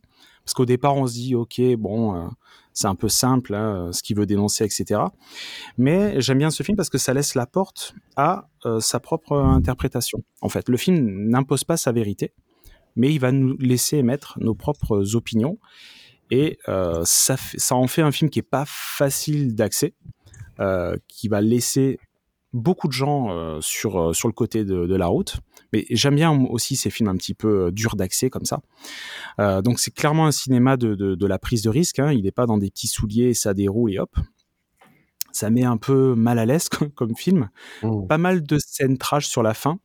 Euh, je vous parlais de body horror, c'est on a clairement un final très très très euh, body horror à la Cronenberg, euh, avec une inspiration un peu, je vais le dire, mais attaque des titans. Euh, rien que pour ça, ça mérite d'être vu quoi. Enfin, la fin est complètement barge. Et euh, et donc au final, ben, un film qui fait qui fait réfléchir, puisque donc ça parle de, bah voilà, ça fait se poser des questions sur le, la masculinité toxique. Et je vous l'ai dit, hein, ça fait écho donc euh, au mouvement euh, au mouvement MeToo. Donc un film qui, qui fait réfléchir, qui laisse des traces après quelques jours de, de visionnage. Donc donc voilà, Est-ce que tu es traumatisé du coup maintenant? Je suis complètement traumatisé. Tu vois Ah, Rory Kinnear partout du coup. Je vois Rory Kinnear partout. Quand je me recarte dans le miroir, je vois euh, Rory Kinnear. Ah, il y a un petit air. Hein. Il y a un petit air. Ah, voilà. Non, non, voilà. Pour, pour finir, pour finir, très hâte de voir les, les prochains travaux de Alex Garland. Euh, voilà, je trouve qu'il a fait trois films et c'est euh, trois sans faute. Eh ben, bravo, ben, on ira le voir. Enfin, ça m'a donné vraiment envie, hein, euh, blague à part. Men, euh, donc c'est en ce moment? C'est toujours en salle. C'est toujours en salle, ouais. Eh ben parfait. Euh, eh ben on ira se prévoir une séance bientôt. Bon, un peu de sérieux maintenant, euh, parce que j'ai l'impression que sur un tout autre sujet, euh, Yavin, tu as très envie de nous parler de coworking. C'est ça, hein, si j'ai bien compris? C'est- exactement ça. Je ne sais pas pourquoi ça te fait rire. Apparemment, le coworking, c'est drôle. non, Oui, j'ai en- c'est fun. euh, oui, c'est super fun. Ça peut être fun. Et vous allez voir que ça, ça peut l'être. Je vais encore parler d'une série Apple TV+. Je crois que je parle toujours Oh de série là. Apple TV+, depuis le début de ce podcast. C'est infernal. Je vous assure, je suis pas payé. hein. Sponsorisé ou quoi? Et absolument pas. En plus, je suis abonné à absolument tous les, toutes les plateformes, Amazon Prime, euh, Apple TV+, Netflix, euh, Disney+, je les ai tous. Mais c'est surtout sur Apple TV+, que je trouve les séries de très bonne qualité. Et d'ailleurs, je sais que son preneur ne démentira pas. Il euh, partage le même, le même avis. Du coup, je vais parler de quoi? Ben, D'une série qui s'appelle We Crashed. Et euh, donc, euh, on s'est craché hein, en, en français. Et euh, très original déjà comme postulat de départ. On parle vraiment de ce qu'on appelle une terminal story, puisque directement dès le premier épisode, on va en fait voir la fin, voir l'aboutissement de ce qui va se passer au fil des huit épisodes, je crois, de, de la série. C'est une série qui raconte quoi? Ben, Qui raconte le crash d'une start-up, WeWork. Euh, si vous connaissez un petit peu les, euh, les espaces de coworking modernes à base de euh, salles de yoga intégrées, de café bio, de fruits à volonté, de bonbons partout dans les salles, etc. ben, vous connaissez en fait WeWork puisque WeWork est la société à l'origine en fait de la mode des nouvelles salles de coworking, nouvelle génération. Donc c'est Adam Newman, le, le fondateur de, de WeWork, qui est interprété dans la série We Crash par Jared Leto et accompagné par Anna Tawai, qu'on connaît aussi euh, aussi très bien, qui joue euh, sa femme complètement euh, complètement navrante. Euh, tous les Ah. deux sont complètement navrants et euh, Jared Leto est absolument horrible, mais absolument génial aussi dans son interprétation d'un Adam Newman qui cultive l'art de vendre littéralement du vent mais euh, est capable de lever des milliards sur du vent à base de je crée des, gigantesques espaces de coworking géniaux euh, dans le but d'éveiller les consciences euh, parce qu'on met des poubelles à tri hein. en gros c'est un peu c'est un peu ça l'idée et, euh, et c'est surtout en fait un film sur le, le charisme d'un gars qui arrive à vendre son bullshit, à vendre euh, littéralement ses, ses tapis à des prestigieuses entreprises de type SoftBank, hein, grand, grande banque japonaise bien connue, à qui il ira jusqu'à tirer euh, plusieurs milliards de dollars d'investissement pour rien, puisque SoftBank perdra évidemment tout.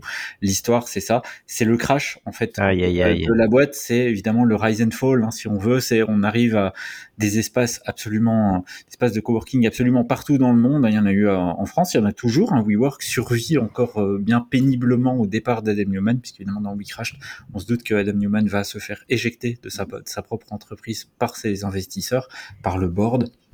Et, euh, et donc c'est tourné dans un esprit très très bonne humeur, très euh, très vraiment très sympathique, très cynique évidemment parce qu'on voit le crash arriver à 10 000 km, c'est même euh, le sujet du premier épisode. Puis après on va voir comment ils vont ils vont arriver à ça? On voit aussi ce couple hyper toxique d'Adam Newman et de et de sa femme qui se prennent littéralement pour des étoiles. hein. Vous verrez si vous regardez la série qu'il y a cette réplique t'es une supernova, t'es une supernova, t'es une supernova euh, pour se, se briefer avant les euh, avant les euh, les, euh, les levées de fonds et ce genre de choses. Donc, euh, donc voilà, c'est une série qui se moque ouvertement en fait de cette euh, ces petites startups. Alors évidemment, on se doute que chez Apple, il y a un petit côté cynique à se moquer aussi de, de ces de ces petites boîtes, même si eux Mm. ont vécu un peu ça, mais on sent qu'ils aiment bien aussi se moquer de ce de ce monde un peu de de nouvelle génération de startups qui les fait bien qui les fait bien rire, surtout vu là où ils sont eux maintenant. Et, euh, et donc voilà, c'est euh, c'est vraiment une série qui est, qui est fraîche. On peut lui reprocher peut-être quand même. euh, je sais que certains d'entre vous ont un petit, par- un petit peu de mal. Je pense à Sombre Nerd avec Jared Leto hein, notamment, et j'ai du mal à le convaincre en fait de se Je mettre à le déteste Voilà, viscéralement. déteste. Ah ouais, à ce moment-là Merde. ouais. oui, c'est ça. Donc euh, c'est pas facile de lancer Sombre Nerd sur We Crashed. Et euh, je sais que toi, euh, Woodgall, c'est plus simple. T'as t'as un peu plus de.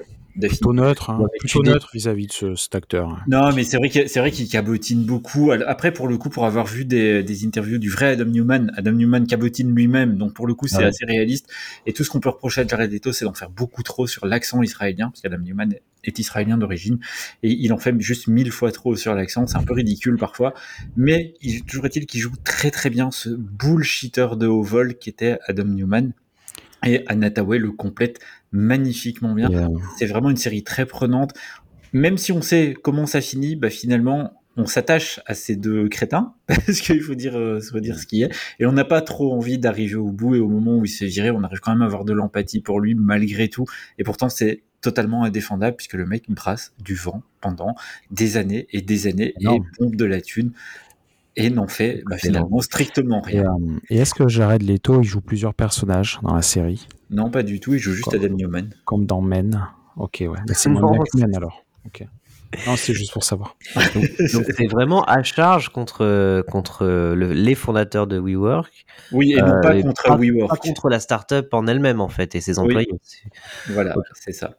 Les employés sont des victimes aussi, et la série le montre très très bien, hein, puisqu'il y aura beaucoup de licenciements, hein, notamment dans la série. Ok. Euh, et tu dis au niveau du ton, on est plutôt dans, dans la comédie finalement. Enfin, c'est un peu l'approche adoptée. Comédie douce amère, on va dire. Ouais. Ouais, ouais. Euh, bah, ça donne drôlement envie en fait, ça a l'air très drôle. Euh, Oui. les, les Américains sont très friands de faire des, tu sais, des biopics ou des stories sur des, des événements récents en fait. C'est ça qui est ça qui me qui me marque là, tu vois, c'est WeWork, c'est quand même assez récent, on est même encore dans le truc. Euh, le mec est encore en poste et on Ah, fait et une là, il a été viré. Là, ils l'ont viré. hein, pour le coup, ils l'ont viré il y a deux ans. Ah d'accord. Donc, euh, mais par contre, euh, tout à fait, il y a une série euh, dont j'ai oublié le nom qui raconte un peu euh, l'ascension du PDG de hein, qui est euh, Oui. en cours de Ah, diffusion chez Canal, je crois, et qui suit un peu la même logique en fait. C'est ça. Bah, je pensais à ça, ouais, effectivement. Donc c'est, en tout cas, ça donne envie. C'est sur Apple TV Apple TV+. euh, Plus, tout à fait. Et euh, bah, écoutez, euh, si ça vous dit, allez voir un tour, allez faire un tour. En tout cas, moi, ça me, Ouais, pareil. ça me ça me- pas mal, ouais. Ça a l'air marrant. En plus, il y a un casting. euh, j'ai regardé, il y a un casting de fou, hein, effectivement. Euh, en parlant de bon casting, euh, de, de mon côté, euh, j'ai terminé récemment une série formidable, euh, Afterlife 2 et Ah. avec Ricky Gervais. Vous l'avez vu, monsieur? Est-ce que tout le monde l'a vu ici? Ah, moi, j'ai adoré. Ah, oui. exceptionnel. Et on Le en avait pas encore parlé. Euh, c'est l'occasion parce que la troisième et dernière saison est sortie en début d'année sur Netflix. Et, euh, et donc j'ai vraiment j'ai tout euh, j'ai tout dévoré très rapidement. Alors ça raconte quoi Euh, Ça raconte l'histoire de Tony qui est interprété donc par Ricky Gervais, qui est journaliste dans une petite bourgade anglaise et, euh, et qui vient de perdre sa femme. Donc il est en deuil. Depuis ce décès, il a complètement perdu le, le goût de la vie et euh, d'où le nom Afterlife et euh, il n'a plus foi en l'humanité du tout. Et ça pour le coup, c'est un peu un thème récurrent chez Ricky Gervais, le fait de pas avoir foi en l'humanité. Et surtout, il devient absolument insupportable avec son entourage. Euh, il répète toutes les cinq minutes qu'il va se suicider. et comme il, comme plus rien à perdre, il est vraiment sans filtre en fait. Donc il se prive pas de dire le fond de sa pensée à tous les gens qu'il croise. Enfin, il est vraiment imbuvable. Euh, ça crée évidemment tout un tas de, de moments drôles. Euh, surtout avec le cadre choisi, celui du- d'une petite ville de campagne anglaise, et lui qui est journaliste pour un- le quotidien local. Donc c'est vraiment euh, lui il traite au quotidien que des histoires de des histoires de chiens écrasés ou de kermesse de l'école. Enfin c'est évidemment c'est pas très glamour ni très intéressant, et lui il est déjà déprimé. Donc on, flirte souvent avec le registre euh, pathétique hein, au final. Euh, mais à côté de ça, bah, c'est pas juste une comédie en fait. À côté de ça, euh, on est loin d'avoir affaire à, juste, euh, juste une série drôle. C'est avant tout l'histoire d'un deuil. Et c'est euh, finalement le cheminement d'un deuil. hein. Euh, et on a, on a droit à tout un tas de scènes euh, assez poignantes. Euh, Quand on se dit que le personnage de Tony semble aller un peu mieux, bah, il suffit de pas grand chose pour le faire rechuter. Et j'ai trouvé ça d'ailleurs euh, assez juste dans la manière dont ça traite le, le sujet de la dépression. Euh, cet aspect yo-yo, voilà, des fois, des fois ça va, des fois ça va pas, mais c'est pas constant. Merci pour l'ambiance. on est vraiment Euh, on va avoir des scènes drôles, euh, mais tout de suite après, clac, on va avoir droit à, des scènes complètement démoralisantes pour le personnage. Et puis il y a une vraie évolution. Ça qui est intéressant. Il y a un véritable cheminement du personnage dans son, processus de deuil au fil des trois saisons. Et cette dernière saison conclut euh, bah, admirablement la série. Et donc vraiment, je vous recommande si vous n'avez pas encore touché à Afterlife 2 avec Ricky Gervais. Euh, bah allez voir si vous aimez le personnage, enfin si vous aimez l'humoriste hein, Ricky Gervais, euh, évidemment hein, c'est de l'humour noir. Là pour le coup c'est pas toujours très drôle, mais c'est pour le coup très intelligent. Euh, et vous savez, alors ça me fait penser sur sur son compte Twitter, Netflix euh, demande souvent à ses abonnés quelle quelle serait la série la plus sous cotée. Et dans les réponses euh, qu'on a régulièrement, on retrouve euh, Ozark très souvent, Dark et Afterlife comme les, les séries les plus sous cotées. Ah ouais, je suis assez d'accord. Oui, je suis plutôt d'accord aussi. Trois séries très très qui très Ouais. très bonnes qui gagnent à être connues. Euh, bah voilà, ça c'était mon ma découverte du mois, troisième troisième et dernière saison d'Afterlife. Bon messieurs, vous, vous l'avez vu aussi, vous avez bien aimé? Ouais, beaucoup. Non, mais c'est, euh, j'aime beaucoup euh, Ricky Gervais surtout. Euh, il écrit vraiment super bien. Il est extrêmement cynique sur l'humour noir est brillant et, et c'est vrai que c'est pas toujours drôle et il y a des, des épisodes qui sont vraiment hyper durs. qui se terminent, tu ouais, t'es pas, t'es, t'es pas dans le bonheur, quoi, t'es pas dans la joie. Ah ouais. Euh, mais euh, mais c'est toujours drôle, c'est hyper malin. Et puis cette petite ville, et puis ce petit journal là, de rempli de petits losers, mais qu'on aime euh, qu'on aime bien finalement. C'est euh, c'est assez brillant, c'est hyper malin. Alors des fois, oui, tu penses. enfin, moi, je pense un peu à, à The Office euh, version UK. Il y a un peu cette euh, Parfois, ce- ouais, parfois. truc un peu décalé dans, dans ce journal. Pas autant, c'est pas euh, aussi méchant, mais euh, quoique parfois ils prennent cher quand même. Bah, le point commun avec The ouais. Office, c'est aussi les seconds rôles. Et c'est vrai que là, on a aussi toute une tripotée de, de seconds rôles qui sont vraiment euh, soit pathétiques, soit très drôles. Donc Ouais. rien que pour ça, ça vaut le coup. Euh, voilà, Afterlife, on vous le conseille vivement, vraiment. Euh, et voilà qui met fin à la section films et séries. Euh, il est maintenant l'heure de répondre à la question qu'avez-vous lu ce mois-ci?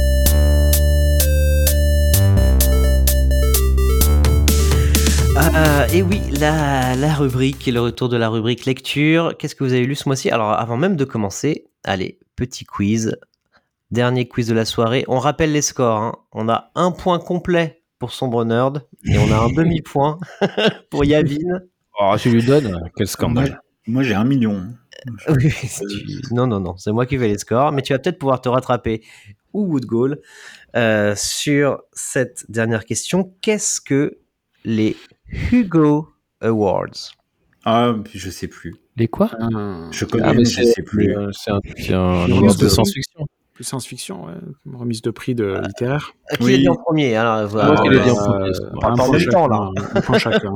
Moi, je, un, je- un chacun, ok, Sombre Ah. garde la tête. Ouais, Effectivement. on, on écoutera le ralenti. Et bah, du nom de Victor Hugo, bah oui, les Hugo Awards, c'est euh, le prix, le, un des prix les plus anciens et les plus prestigieux euh, des romans de science-fiction. Alors maintenant, dans les années récentes, ils font, euh, ils traitent pas que les romans, ils ont aussi une section jeux vidéo, films, nouvelles, etc. Mais à la base, c'était surtout les romans. Allez, allez, j'ai une autre question du coup. Le, le premier maître de cérémonie de, des Hugo Awards, c'était en 1953. Le tout premier maître de, de cérémonie qui a animé ces awards, c'était. Philippe Cadic. Ah, ça aurait pu, oui, ça aurait pu. Victor Hugo. Euh, Ah. C'était pas. c'est un mec euh, dans la SF ou c'est. Eh oui, bah tu l'as dit, c'était Isaac Asimov qui était le- l'invité d'honneur Ah et maître de cérémonie de la première cérémonie des Hugo Awards. Euh, et à l'époque, euh, le, là je vais pas vous le faire deviner, mais le, premier roman qui a eu le, Ward du meilleur roman de science-fiction, c'était L'homme démoli, The Demolished Man d'Alfred Bestie. Hmm. Alors peut-être que ça vous dit rien, mais euh, c'est un film qui a, un livre qui a jamais été adapté en film, mais qui a fortement inspiré Philip K. Dans euh, Minority Report en fait, puisque euh, le pitch est en fait assez similaire. C'est une société dystopique et aseptisée dans laquelle un homme essaye d'imaginer le crime parfait. Euh, là où, enfin dans un monde où la télépathie est, est très présente. Donc voilà, très bon livre d'ailleurs. Euh, bah voilà. Donc ça fait euh, ça fait deux points, deux points complets pour son Brunner. T'es encore le gagnant de la soirée, voilà. Et du coup, euh, du coup tu gagnes. ah Oui, trois points, c'est vrai en plus. Du coup, tu gagnes le privilège de commencer. Allez. Et euh, alors moi, je me suis mis dans mes notes. Sombre Nerd veut nous parler d'une BD extraordinaire. Voilà, mais je sais pas laquelle. Ah, ça me fait plaisir. Euh, alors, c'est pas simple de parler de cette bande dessinée. Euh, D'abord, ça vient des États-Unis. J'ai l'impression vraiment de parler trop de, de, de, BD Riken, en fait, dans ce podcast. Il faudrait que, euh, que j'équilibre tout ça. Ça s'appelle Everything, ou Everything. Ça dépend de quel endroit du monde vous venez. C'est scénarisé par Christopher Cantwell et c'est dessiné par Ian Culbard. Et quand je vous ai dit ça, bah là vous dites waouh incroyable euh, mais en fait ils sont euh, ils sont plutôt assez peu connus euh, mais euh, Cantwell donc le scénariste il est il a un petit nom quand même parce qu'il a bossé sur la série Halt and Catch Fire une des Oh. meilleures séries de ces dix ça. dernières années Ah oui. et c'est euh, le co-créateur et euh, co-showrunner de, de la série Halt and Catch Fire que je recommande vivement. C'est vraiment très très très chouette dans l'univers de l'informatique dans les années 80. Ouais. Euh, c'est très très bien. Et, euh, et il est aussi producteur, j'en profite, de la future série Paper Girls qui est adaptée d'un comic books euh, écrit par Brian K. Vaughan et, euh, dessiné par euh, Cliff Chiang et euh, Paper Girls. C'est extraordinaire. C'est du, euh, du Stranger Things euh, rencontre euh, Twin Peaks. Euh, c'est euh, vraiment génial.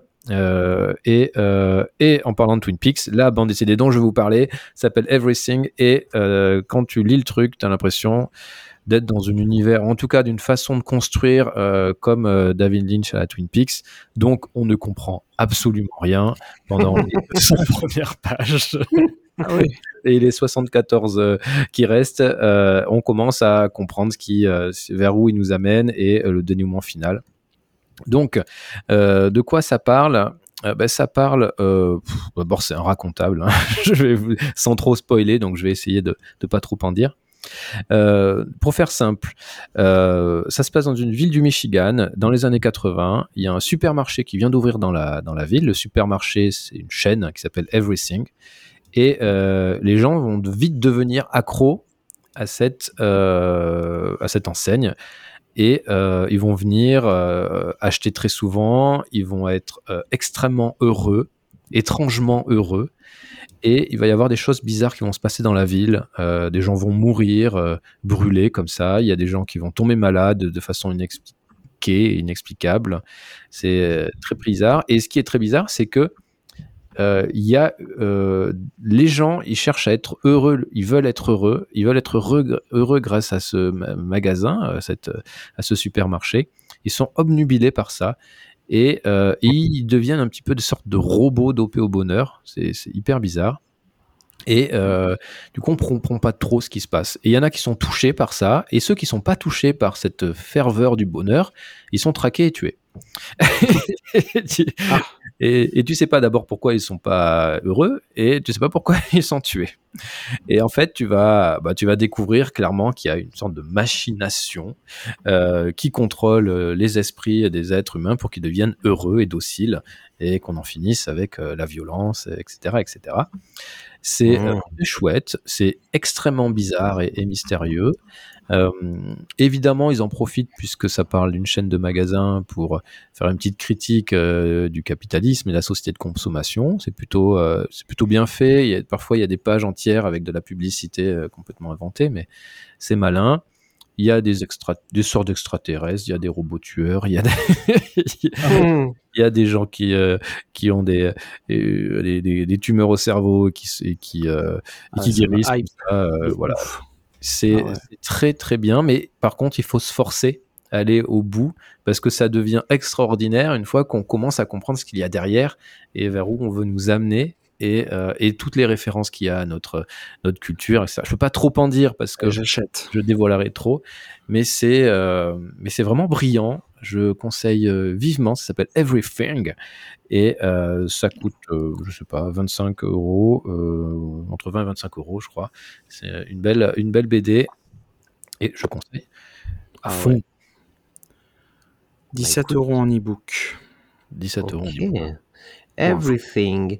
Tu vois, en t'écoutant un peu faire le, résumé, moi, ça me faisait un peu penser à, à des mouvements littéraires comme le New Weird ou euh, le SCP. Je sais pas si ça te parle. Euh, euh, les mouvements de, tu sais, de, science-fiction moderne où on se focalise beaucoup sur les objets et les, objets, bah, un peu comme un peu comme dans le jeu vidéo Control d'ailleurs récemment, c'est un peu dans le même mouvement, ou parfois dans certains épisodes de X-Files aussi.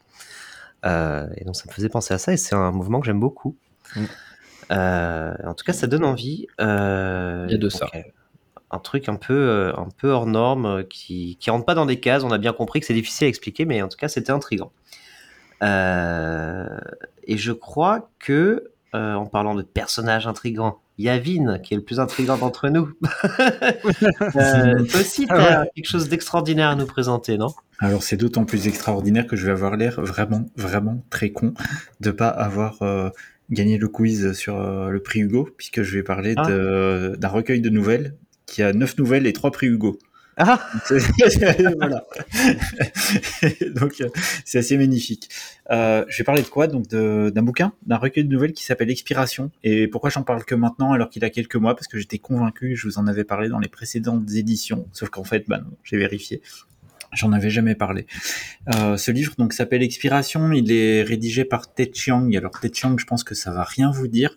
En revanche, si je vous dis Premier Contact, le film de Denis Villeneuve, je pense que là vous allez ah beaucoup plus facilement faire le lien puisqu'il est l'auteur en fait de l'histoire originelle de Premier Contact, Ted Chiang, dans son premier recueil de nouvelles d'ailleurs, La Tour de Babylone, sorti il y a très très longtemps maintenant et donc qui avait donné cette formidable adaptation d'une nouvelle dont j'ai oublié le nom, mais qui était euh, juste euh, merveilleuse et qui suit totalement la même trame.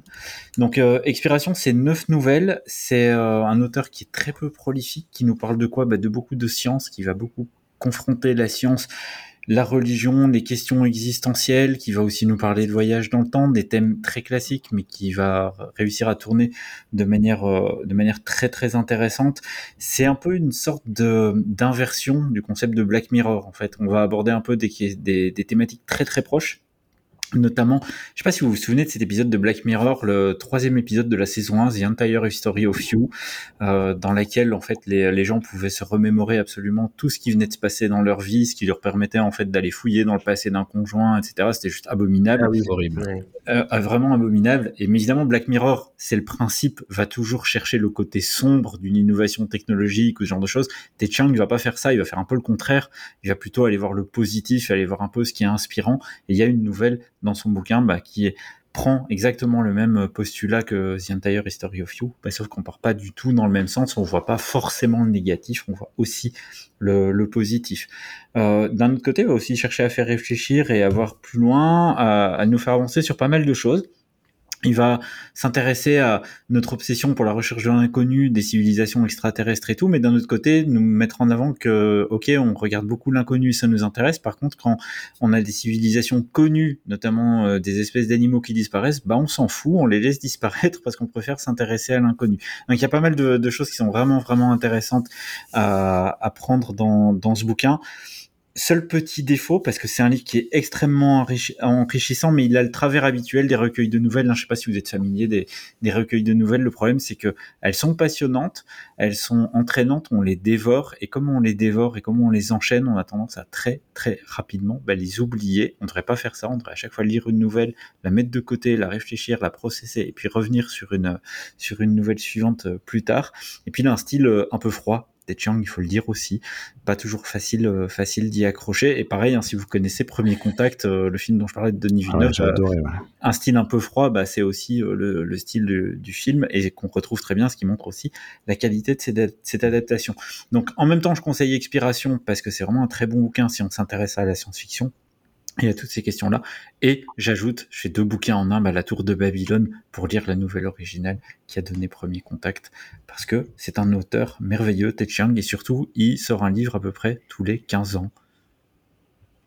Oui, donc euh, ce qu'on appelle un auteur rare, quoi. Voilà. Et trois prix Hugo sur neuf nouvelles, je pense que ça, ça parle. En effet. Eh ben, parfait. Ouais. Dis donc.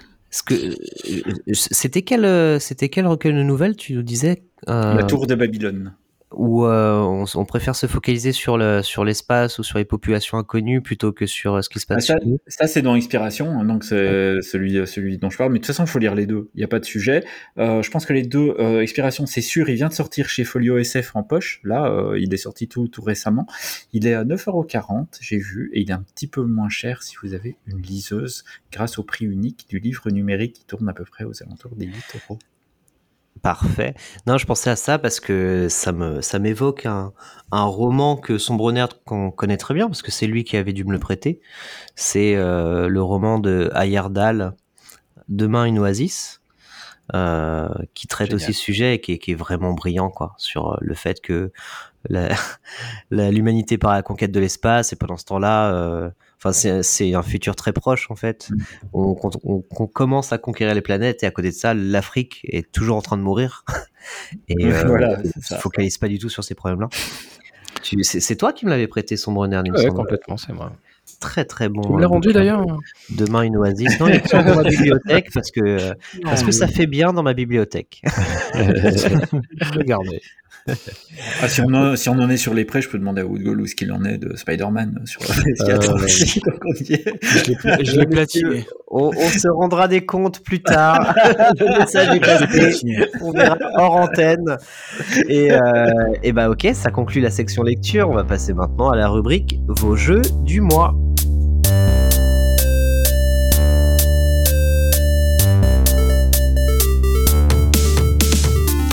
Euh, bah c'est parti pour euh, les vos découvertes jeux du mois, mais avant tout un petit quiz. Et oui, c'était le c'était une fin, c'est pas le dernier quiz. C'est le dernier. Et oui, j'en ai un dernier euh, qui va peut-être être déterminant, euh, même si son bonheur a quand même de l'avance là. Mais j'ai trois points d'avance. Personne ne peut me, rattraper. Euh, puisqu'il y a une égalité avec Woodgall sur une question. Euh, que- avec laquelle je suis Est-ce pas que vous d'accord. vous souvenez du jeu de stratégie euh, qui a eu un gros succès sur mobile, Plague Inc. téléchargé euh, 160 millions de fois, c'est énorme, euh, qui avait beaucoup beaucoup euh, marché euh, ensuite un peu plus tard pendant le confinement, il y a eu une, une reprise comme ça des téléchargements. Euh, eh bien, ce jeu est largement inspiré d'un film de 2011, lequel? Contagion, je sais pas, j'ai ça Oh là là, ben voilà, il remet Allez, les pendules à l'heure. Contagion de Steven Soderbergh. Steven Soderbergh. Et ben. Effectivement, avec euh, Laurence Fishburne, avec euh, Matt Damon, il me semble. Merveilleux Euh, film. Voilà, très très bon film. Voilà, et ça me fait une transition toute trouvée puisque euh, le studio qui, a, qui avait développé Plague Inc à l'époque, le studio Endemic Creations, euh, a sorti il y a quelque temps euh, un autre jeu. Et moi, j'avais déjà beaucoup aimé Plague Inc. Enfin, je trouvais ça sympa, mais pas non plus euh, transcendant, mais je trouvais ça sympa. Euh, et cet autre jeu s'appelle Rebel Rebel Inc. Euh, donc Rebel Inc. Qu'est-ce que c'est? Donc c'est un jeu mobile. Euh, j'ai pas mal, j'ai pas mal voyagé ces dernières semaines. J'ai pris beaucoup le train. Donc euh, quand c'est comme ça, moi j'aime bien découvrir des jeux mobiles et bah, on découvre des chefs-d'œuvre en fait, mine de rien sur mobile. Et, euh, et en fait, euh, Rebel Inc pour moi c'en est un. Dans alors, on est un peu sur les mêmes principes que Plague Inc. Hein. Donc Plague, le but c'était stopper la propagation d'un virus. C'est un peu le, je pense que le même algo, le même moteur derrière qui sert de base dans Rebel Inc. Puisque là, on va stopper la propagation, mais d'une insurrection cette, cette fois-ci. Donc c'est pas un jeu de guerre, c'est pas un jeu de stratégie, euh, c'est pas non plus un jeu de gestion tranquillou. Ce serait plutôt un jeu de gestion de crise, donc quelque chose d'un peu hybride et un genre assez nouveau. Et c'est surtout un jeu profondément politique. Euh, comment ça se passe? Bah, Vous avez une dizaine de cartes qui imitent à chaque fois des situations réelles, du style bah, l'Afghanistan, euh, la Syrie, euh, certains théâtres d'opération en Afrique, etc. Et le principe va toujours être le même. Euh, en gros, quand la partie commence, c'est que la guerre est terminée. Il vient d'avoir une guerre dans cette région. Elle est terminée et vous êtes un gouverneur en charge de stabiliser la région pour éviter qu'elle retombe dans le chaos. Donc vous devez tout faire pour préserver la paix. Et ça, c'est plus facile à dire qu'à faire. Euh, et là, le jeu, il est, il est hyper complet, hyper riche pour un jeu mobile. Moi, je trouve ça assez, euh, assez étonnant.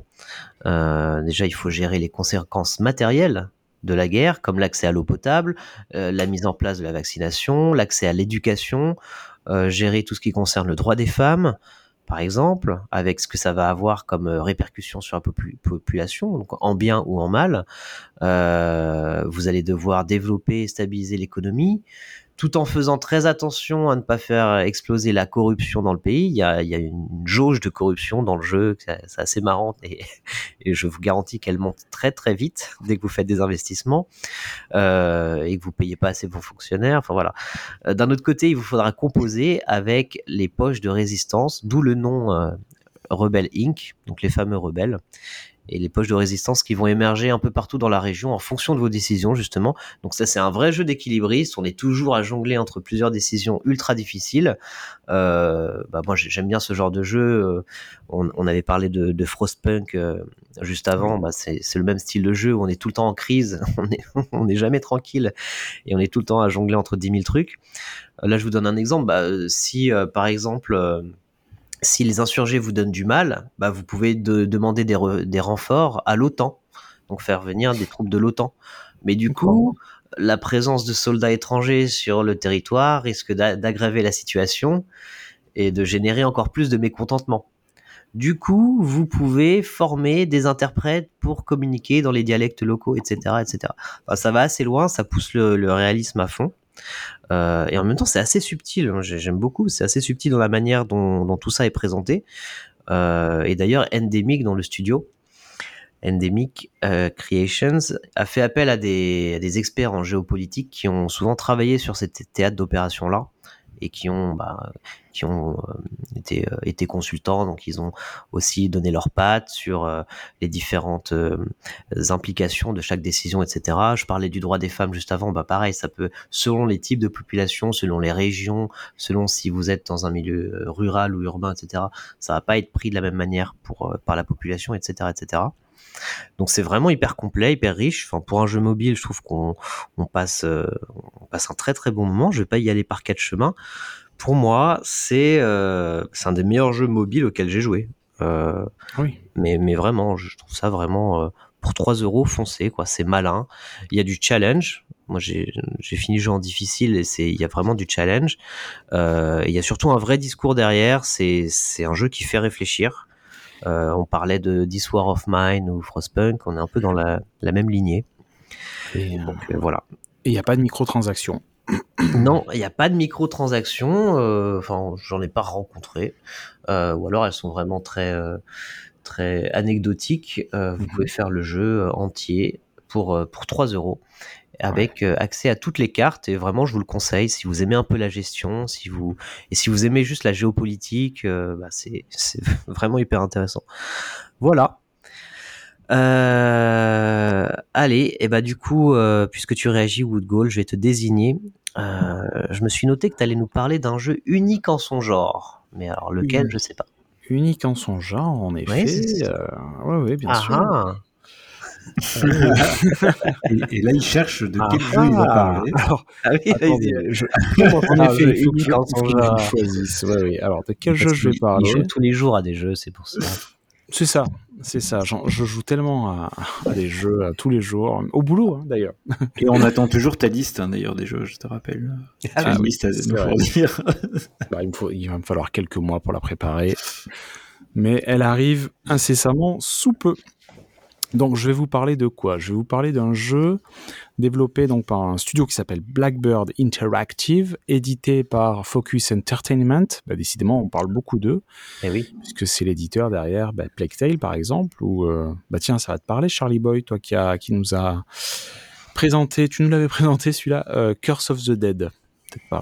Euh, Curse of the Dead Gods. Ouais, tout à fait. On en avait parlé en off, peut-être. non Ouais, très- Non, non, On en avait parlé parlé euh, rapidement. Je- D'ailleurs, j'en avais pas très Ouais. bien parlé parce que je trouve que je lui ai pas fait honneur euh, en le comparant à Hades, alors que c'est un jeu qui avait quand même euh, ses qualités.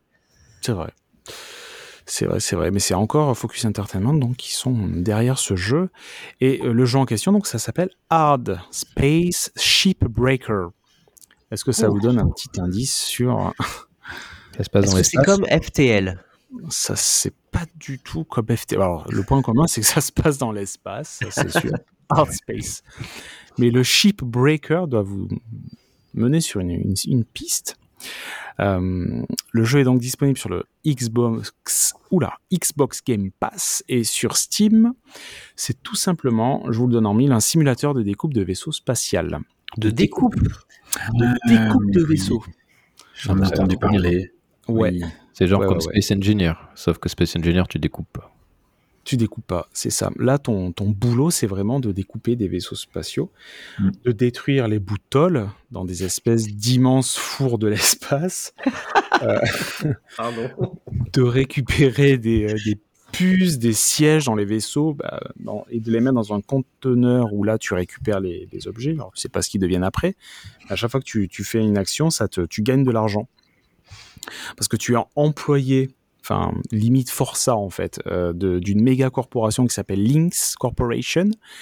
Et donc cette méga corporation, elle est euh, spécialisée dans le démembrement donc d'épaves de, de vaisseaux. Et on commence avec une dette de 1 milliard de dollars. Ah oui. Donc voilà. c'est assez drôle. Et donc voilà, et le but du jeu, c'est d'aller découper différents modèles de vaisseaux.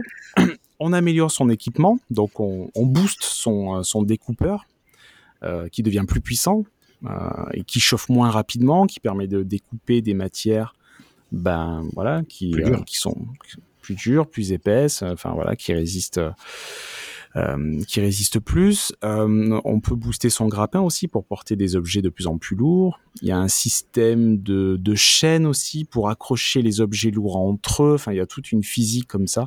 Alors le jeu n'est pas n'est pas très beau. C'est pas pour ça qu'on va acheter ce jeu, mais c'est plus pour l'originalité, le, le gameplay. Et en gros, euh, le scénario, on comprend vite on se fait clairement explo- exploiter, exploser, exploiter par cette méga corporation. Et euh, il y a un espèce de petit scénario. Alors, pour rien vous cacher, je, suis à, à 3 ou 4 heures de jeu. Donc, euh, donc voilà, j'ai pas encore tout vu. Mais on comprend vite que une- ce jeu, c'est une grosse critique donc de, bah, l'hypercapitalisme. hein. Euh, complètement euh, cauchemardesque et je n'espère pas euh, visionnaire en tout cas. Mais, euh, mais voilà, donc tu as cette narration derrière faite de, de méga corporations esclavagistes et, et de lutte de classe un petit peu. Euh, et ça, t'as cette narration qui se déploie autour de ce, ce gameplay et qui se déploie autour d'une bonne centaine de journées de boulot. Donc le jeu a une bonne durée de vie. Euh, et puis, euh, et puis voilà. Mais c'est plutôt sympa. Alors t'as l'impression d'aller au travail avec ce jeu? L'enfer. Tu rentres du boulot, tu te connectes à ce jeu, bah tu, tu travailles en fait. Hein, parce que ta- ta journée de boulot, c'est d'aller découper des, des vaisseaux. T'as un chef dans le jeu qui te dit bon allez, il faut y aller, réveille-toi, euh, Ah ta journée commence, etc. Tu reçois des mails, etc. Donc je sais pas si j'irai jusqu'au bout parce que ce côté-là, bon, le jeu est fun et tout, mais bon voilà, ça après une journée. Ça veut dire quand tu as dit qu'il y a une centaine de, de journées de, de jeu, Ouais. euh, de, jeu- de travail, C'est c'est-à-dire ça. qu'en en 100 jours de travail, il est capable de faire euh, 100, 100 milliards de dollars. Exactement. Il est quand même bien payé hein, pour un Il peut rem- esclave. Il peut rembourser sa dette, ouais, c'est ça. C'était pas un milliard? Oui, un milliard, oui, pardon. Oui, oui, c'était, il me semble bien. Ah Avec- l'inflation en 3 minutes, c'est pas ça. oui, on est passé d'un milliard à 100 milliards, je me suis dit quand même, c'est beaucoup. C'est pas de l'argent qu'il gagne lui, en fait. Il doit- euh, tu dois avoir un petit salaire de misère, mais c'est l'argent que gagne euh, l'entreprise, la méga corporation. Aïe, aïe, aïe. C'est surtout ça, quoi. Voilà. Mais si vous aimez un peu les simulateurs originaux, si vous aimez l'espace, euh, si vous aimez, euh, enfin voilà, c'est une curiosité. Voilà. Enfin, je, je vous conseille de, de tester. C'est sur le Game Pass, donc euh, Art Space Ship Breaker. Ouais, moi je constate que t'es dans une spéciale découpe, en fait. euh, Parce qu'entre le film de Cronenberg et tes vaisseaux spatiaux, c'était vraiment dans une spéciale découpe, t'avais envie de découper je, des trucs, en fait. je suis, c'est ça. Alors, euh, ouais, euh, Alex Garland, tu veux dire, mais le body horror, quoi. Dans- Oui, dans il y en la a des vaisseaux. n'avez pas bien écouté. Hein. Ouais, Ouais, ça euh, va, ah, c'est- Alex. Cronenberg ou David. Ah, Le euh, fameux, le David Irland, c'est ça. Et c'est du ça. coup, euh, ton, ton, alors, ton jeu, ça me fait penser à un manga euh, qui s'appelle Planète et euh, qui est Ah. extraordinaire. Et tu joues, euh, enfin, tu joues rien du tout puisque tu lis un manga. tu, euh, tu- en fait, c'est l'histoire de, de déboueurs de l'espace qui euh, ramassent bah, des bouts d'épave, euh, des ordures qui, qui euh, gravitent autour de la Terre pour Ah, pas mettre me en danger les, bah, les vaisseaux spatiaux et tout ça. C'est euh, super chouette à, à lire. Euh, c'est terminé, hein, c'est pas très très long. C'est très très beau. Et bah, ça m'a fait penser à ça, donc euh, je voulais euh, je voulais ramener ma science. Moi j'ai une question, j'ai une question Woodgold du coup parce que j'avais entendu parler du jeu euh, par un gars sur sur Twitter et que lui en fait il disait euh, dans, dans son petit thread sur le jeu que il reprochait presque qu'il y ait une histoire parce que ce qui l'éclatait en fait c'était juste de découper des vaisseaux. Il prenait Oui. tout son plaisir dans le découpage de vaisseaux. Il trouvait que l'histoire était un peu artificielle et il aurait limite préféré le jeu sans l'histoire. Mais maintenant toi tu nous dis qu'il y a quand même un propos en fait Il y a un propos derrière. Oui, oui, il y a un propos, ouais. Mais du Ouais, coup, ça vaut ouais. plus le coup euh, qu'il y ait cette histoire euh, plutôt que de juste euh, découper ou juste c'est vraiment kiffant en fait de s'amuser à, dé- à découper tous ces petits vaisseaux. et- Non, non, l'histoire, elle est là un peu pour enrober le tout, quoi. Mais, euh, mais l'histoire, elle, elle se substitue au gameplay original et, euh, et voilà ce que tu dois faire dans le jeu, quoi. Ouais, Mais je tu pense- prends un kiff quoi. Tu Euh, prends un kiff, ouais, mais, mais moi, limite, parfois, j'écoute, enfin, je lis même pas trop les dialogues ou quoi. Enfin, c'est pas trop ça l'intérêt du jeu, quoi. Mais tu sens qu'ils ont mis ça pour, euh, pour faire un jeu un petit peu ambitieux quand même, avec des personnages, une histoire. euh, Il y aura peut-être un twist à un moment donné, etc. Quoi. Mais, mais je Ouais. suis j'ai pas assez avancé, quoi. Assez fou de voir qu'on euh, peut faire ce genre de concept et se dire que c'est- il y a des gens pour aller l'acheter parce que c'est Ouais. pas c'est pas évident quand même de se dire bah ouais il y a un public pour aller découper des vaisseaux dans l'espace mais euh, ça donne envie. Il y a des Et jeux de s'amuse, hein. destruction, il y a des jeux de destruction. Oui Ouais, complètement. Mais on s'amuse, hein, tu te prends vraiment au jeu, tu voilà, tu commences à, hum, à faire connaissance avec différents avec des modèles spécifiques de, de vaisseaux. Tu sais où sont les points d'attache dans le vaisseau, donc tu sais ce que tu dois détruire en premier pour que tel toll se dégage, tel réacteur se dégage, etc. Enfin, tu, tu te prends vraiment au jeu, quoi. C'est c'est assez drôle. Ok. Et ça s'appelle Hard Space Shipbreaker. Je l'ai bien ça. dit Hard Space Shipbreaker. Et il y a un film sur Netflix euh, sud-coréen, Les Ferrailleurs de l'espace. J'ai appris ça euh, hier. Ah. Euh, voilà. Et ça m'a fait rire, en fait. Donc, je sais pas quel est le. le- le- si c'est un hasard ou s'il y a une. euh, ou ils se sont inspirés les uns des autres, mais, mais c'est assez drôle. Quoi. Ferrailleur de Les l'espace. Ferrailleurs de l'espace. Un métier d'avenir. Et du coup, du coup Sombre Nerd, euh, bah lui aussi va nous parler d'un jeu unique en son genre pour changer. Et euh, j'ai aucune idée de ce que c'est. C'est quoi Sombre Nerd Euh, c'est en effet euh, un, un jeu unique en son genre et euh, j'ai découvert euh, en stalkant Woodgall euh, Ah. que c'est un jeu qu'il souhaite posséder, figurez-vous, Oh, ça m'étonne pas. On a un ta wishlist de, de Steam. Bien sûr. Euh, Ah. Alors, Doki Doki Literature Club. Attends, non, on se fait retrouver ses notes. Euh, du coup, euh, c'est un jeu développé par le studio indépendant allemand Tucana Interactive, euh, qui a été fondé en 2020. Donc euh, voilà, je ne veux pas vous faire euh, l'affront de vous demander ce qu'ils ont fait d'autre, parce qu'ils n'ont rien fait d'autre. Et, et le jeu s'appelle Dorf Romantique. Ça veut dire euh, village romantique, village bucolique. Ah oui. Tu vois, hein, tu vois. Je vois bien. Ouais, je l'avais mis en, en wishlist. En Ça effet. coûte 12,99€ pour information. Et hier soir, euh, j'ai rejoué et pour information, je suis v- 64 730e au classement mondial sur ce jeu. ce qui est, pas, des... ce qui est pas mal. Combien? C'est pas mal, ouais, sur, sur 60 000 joueurs. Euh... Alors, il y a plus, un peu plus. Non, non, mais euh, c'est nul, mais mon classement est pourri. Il y a un dire- classement général, c'est-à-dire y qu'il y a un un- aspect compète ou scoring Ah ouais. sur ce jeu Je vais tout vous expliquer. Calmez-vous.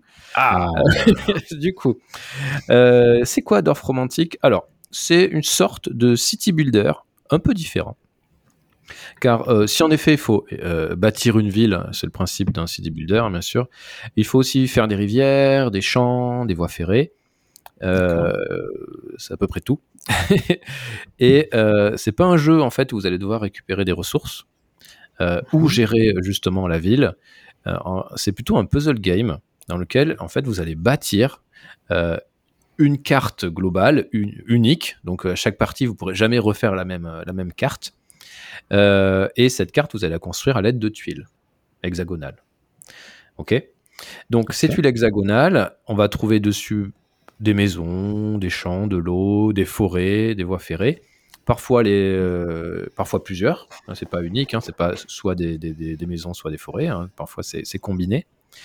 Et euh, l'objectif, c'est euh, de les coller les unes avec les autres. Un bout de forêt avec un bout de forêt, un bout de ville avec un bout de ville, un champ, un champ, etc., etc. Ça rapporte des points. Et euh, quand vous les combinez, et on, le jeu va vous lancer dans des missions. Par exemple, il va vous dire là, il faut construire une ville de 100 maisons. Donc, quand tu réussis à faire ça, euh, cette mission, la mission est validée et tu récupères des tuiles. Donc, tu vas récupérer 5 tuiles pour pouvoir évidemment faire la carte la plus, la plus, la plus grande possible. Alors évidemment, il faut être vigilant pour ne pas se bloquer et rater une mission. Si tu rates la mission, ben, tu as perdu beaucoup de temps, tu valides pas et tu peux pas avoir plus de cartes. Euh, mais c'est aussi un jeu où tu dois prendre des risques. Euh, et le risque, c'est euh, justement faire en sorte de préparer quelque chose dans l'espoir, à un moment donné, d'avoir la bonne tuile pour réussir ta mission ou, ou avoir plein de points. Du coup, c'est pas simple. Euh, donc, euh, vous engendrez des points et puis après, évidemment, euh, à la fin, lorsque vous avez perdu votre partie, vous avez le nombre de points que vous avez fait et vous avez un classement.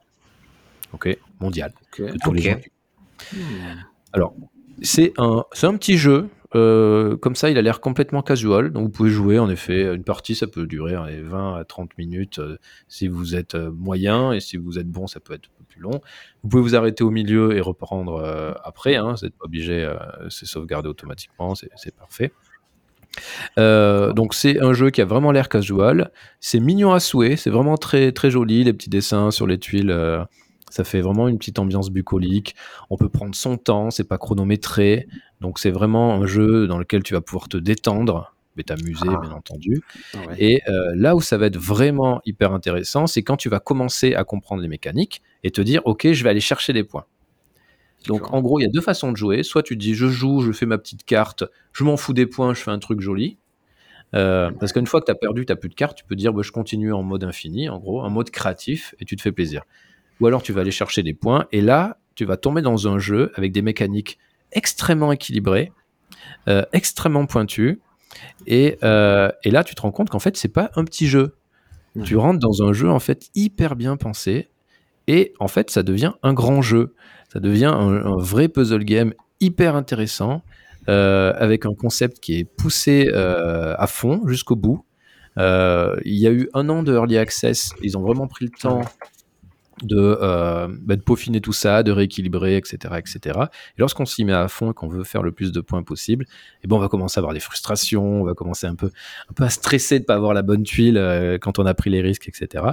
Euh, et et c'est assez cool parce que bon voilà, il y a des mécaniques de réflexion, d'anticipation. Voilà. Quand on aime les puzzle girls, les puzzle, puzzle games, pardon, c'est intéressant. Et du coup, ça me fait penser à un jeu que- de société qui s'appelle La ce que guerre j'allais des dire. Ça fait penser à un jeu de plateau, là, visuellement, euh, même euh, au niveau des mécaniques, tu rajoutes des tuiles, etc. Ça fait très jeu de plateau. Moi, je suis un fan d'un jeu qui s'appelle euh, La guerre des moutons. Donc chacun doit Ouais. faire son enclos de mouton le plus grand possible. Tu joues jusqu'à 4 et euh, tu peux poser des, des, des tuiles évidemment pour faire ton, ton enclos et tu peux poser des tuiles pour embêter l'autre, soit fermer son enclos très vite pour qu'il ait un petit enclos, soit l'agrandir pour qu'il n'arrive jamais à le fermer.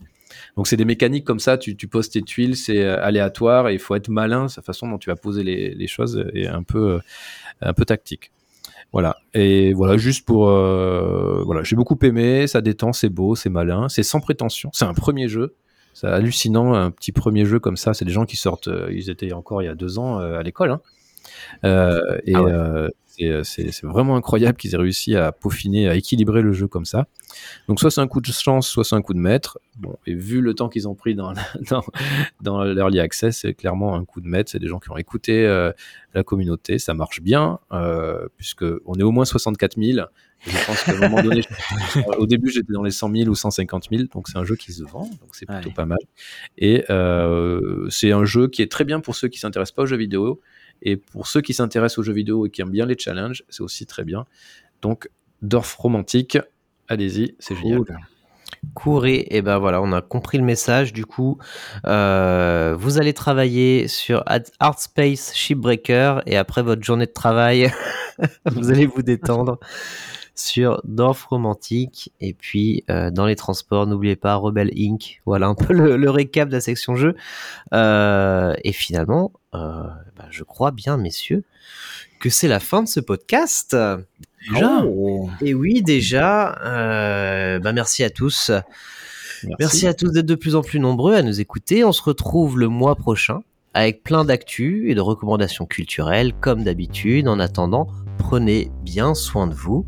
À plus. À plus. Ciao. Et faites attention aux chaussures des gens. Et, euh, et merci à oui, quand même merci à Woodgol qui a Oui. annulé un, un rendez-vous. Ah oui, c'est vrai. Qui a annulé un rendez-vous pour être avec nous. On va Euh, porter la semaine prochaine. Pour la peine, la prochaine fois, c'est toi qui présente football. Spéciale dédicace à toi si tu, euh, si tu écoutes ce podcast.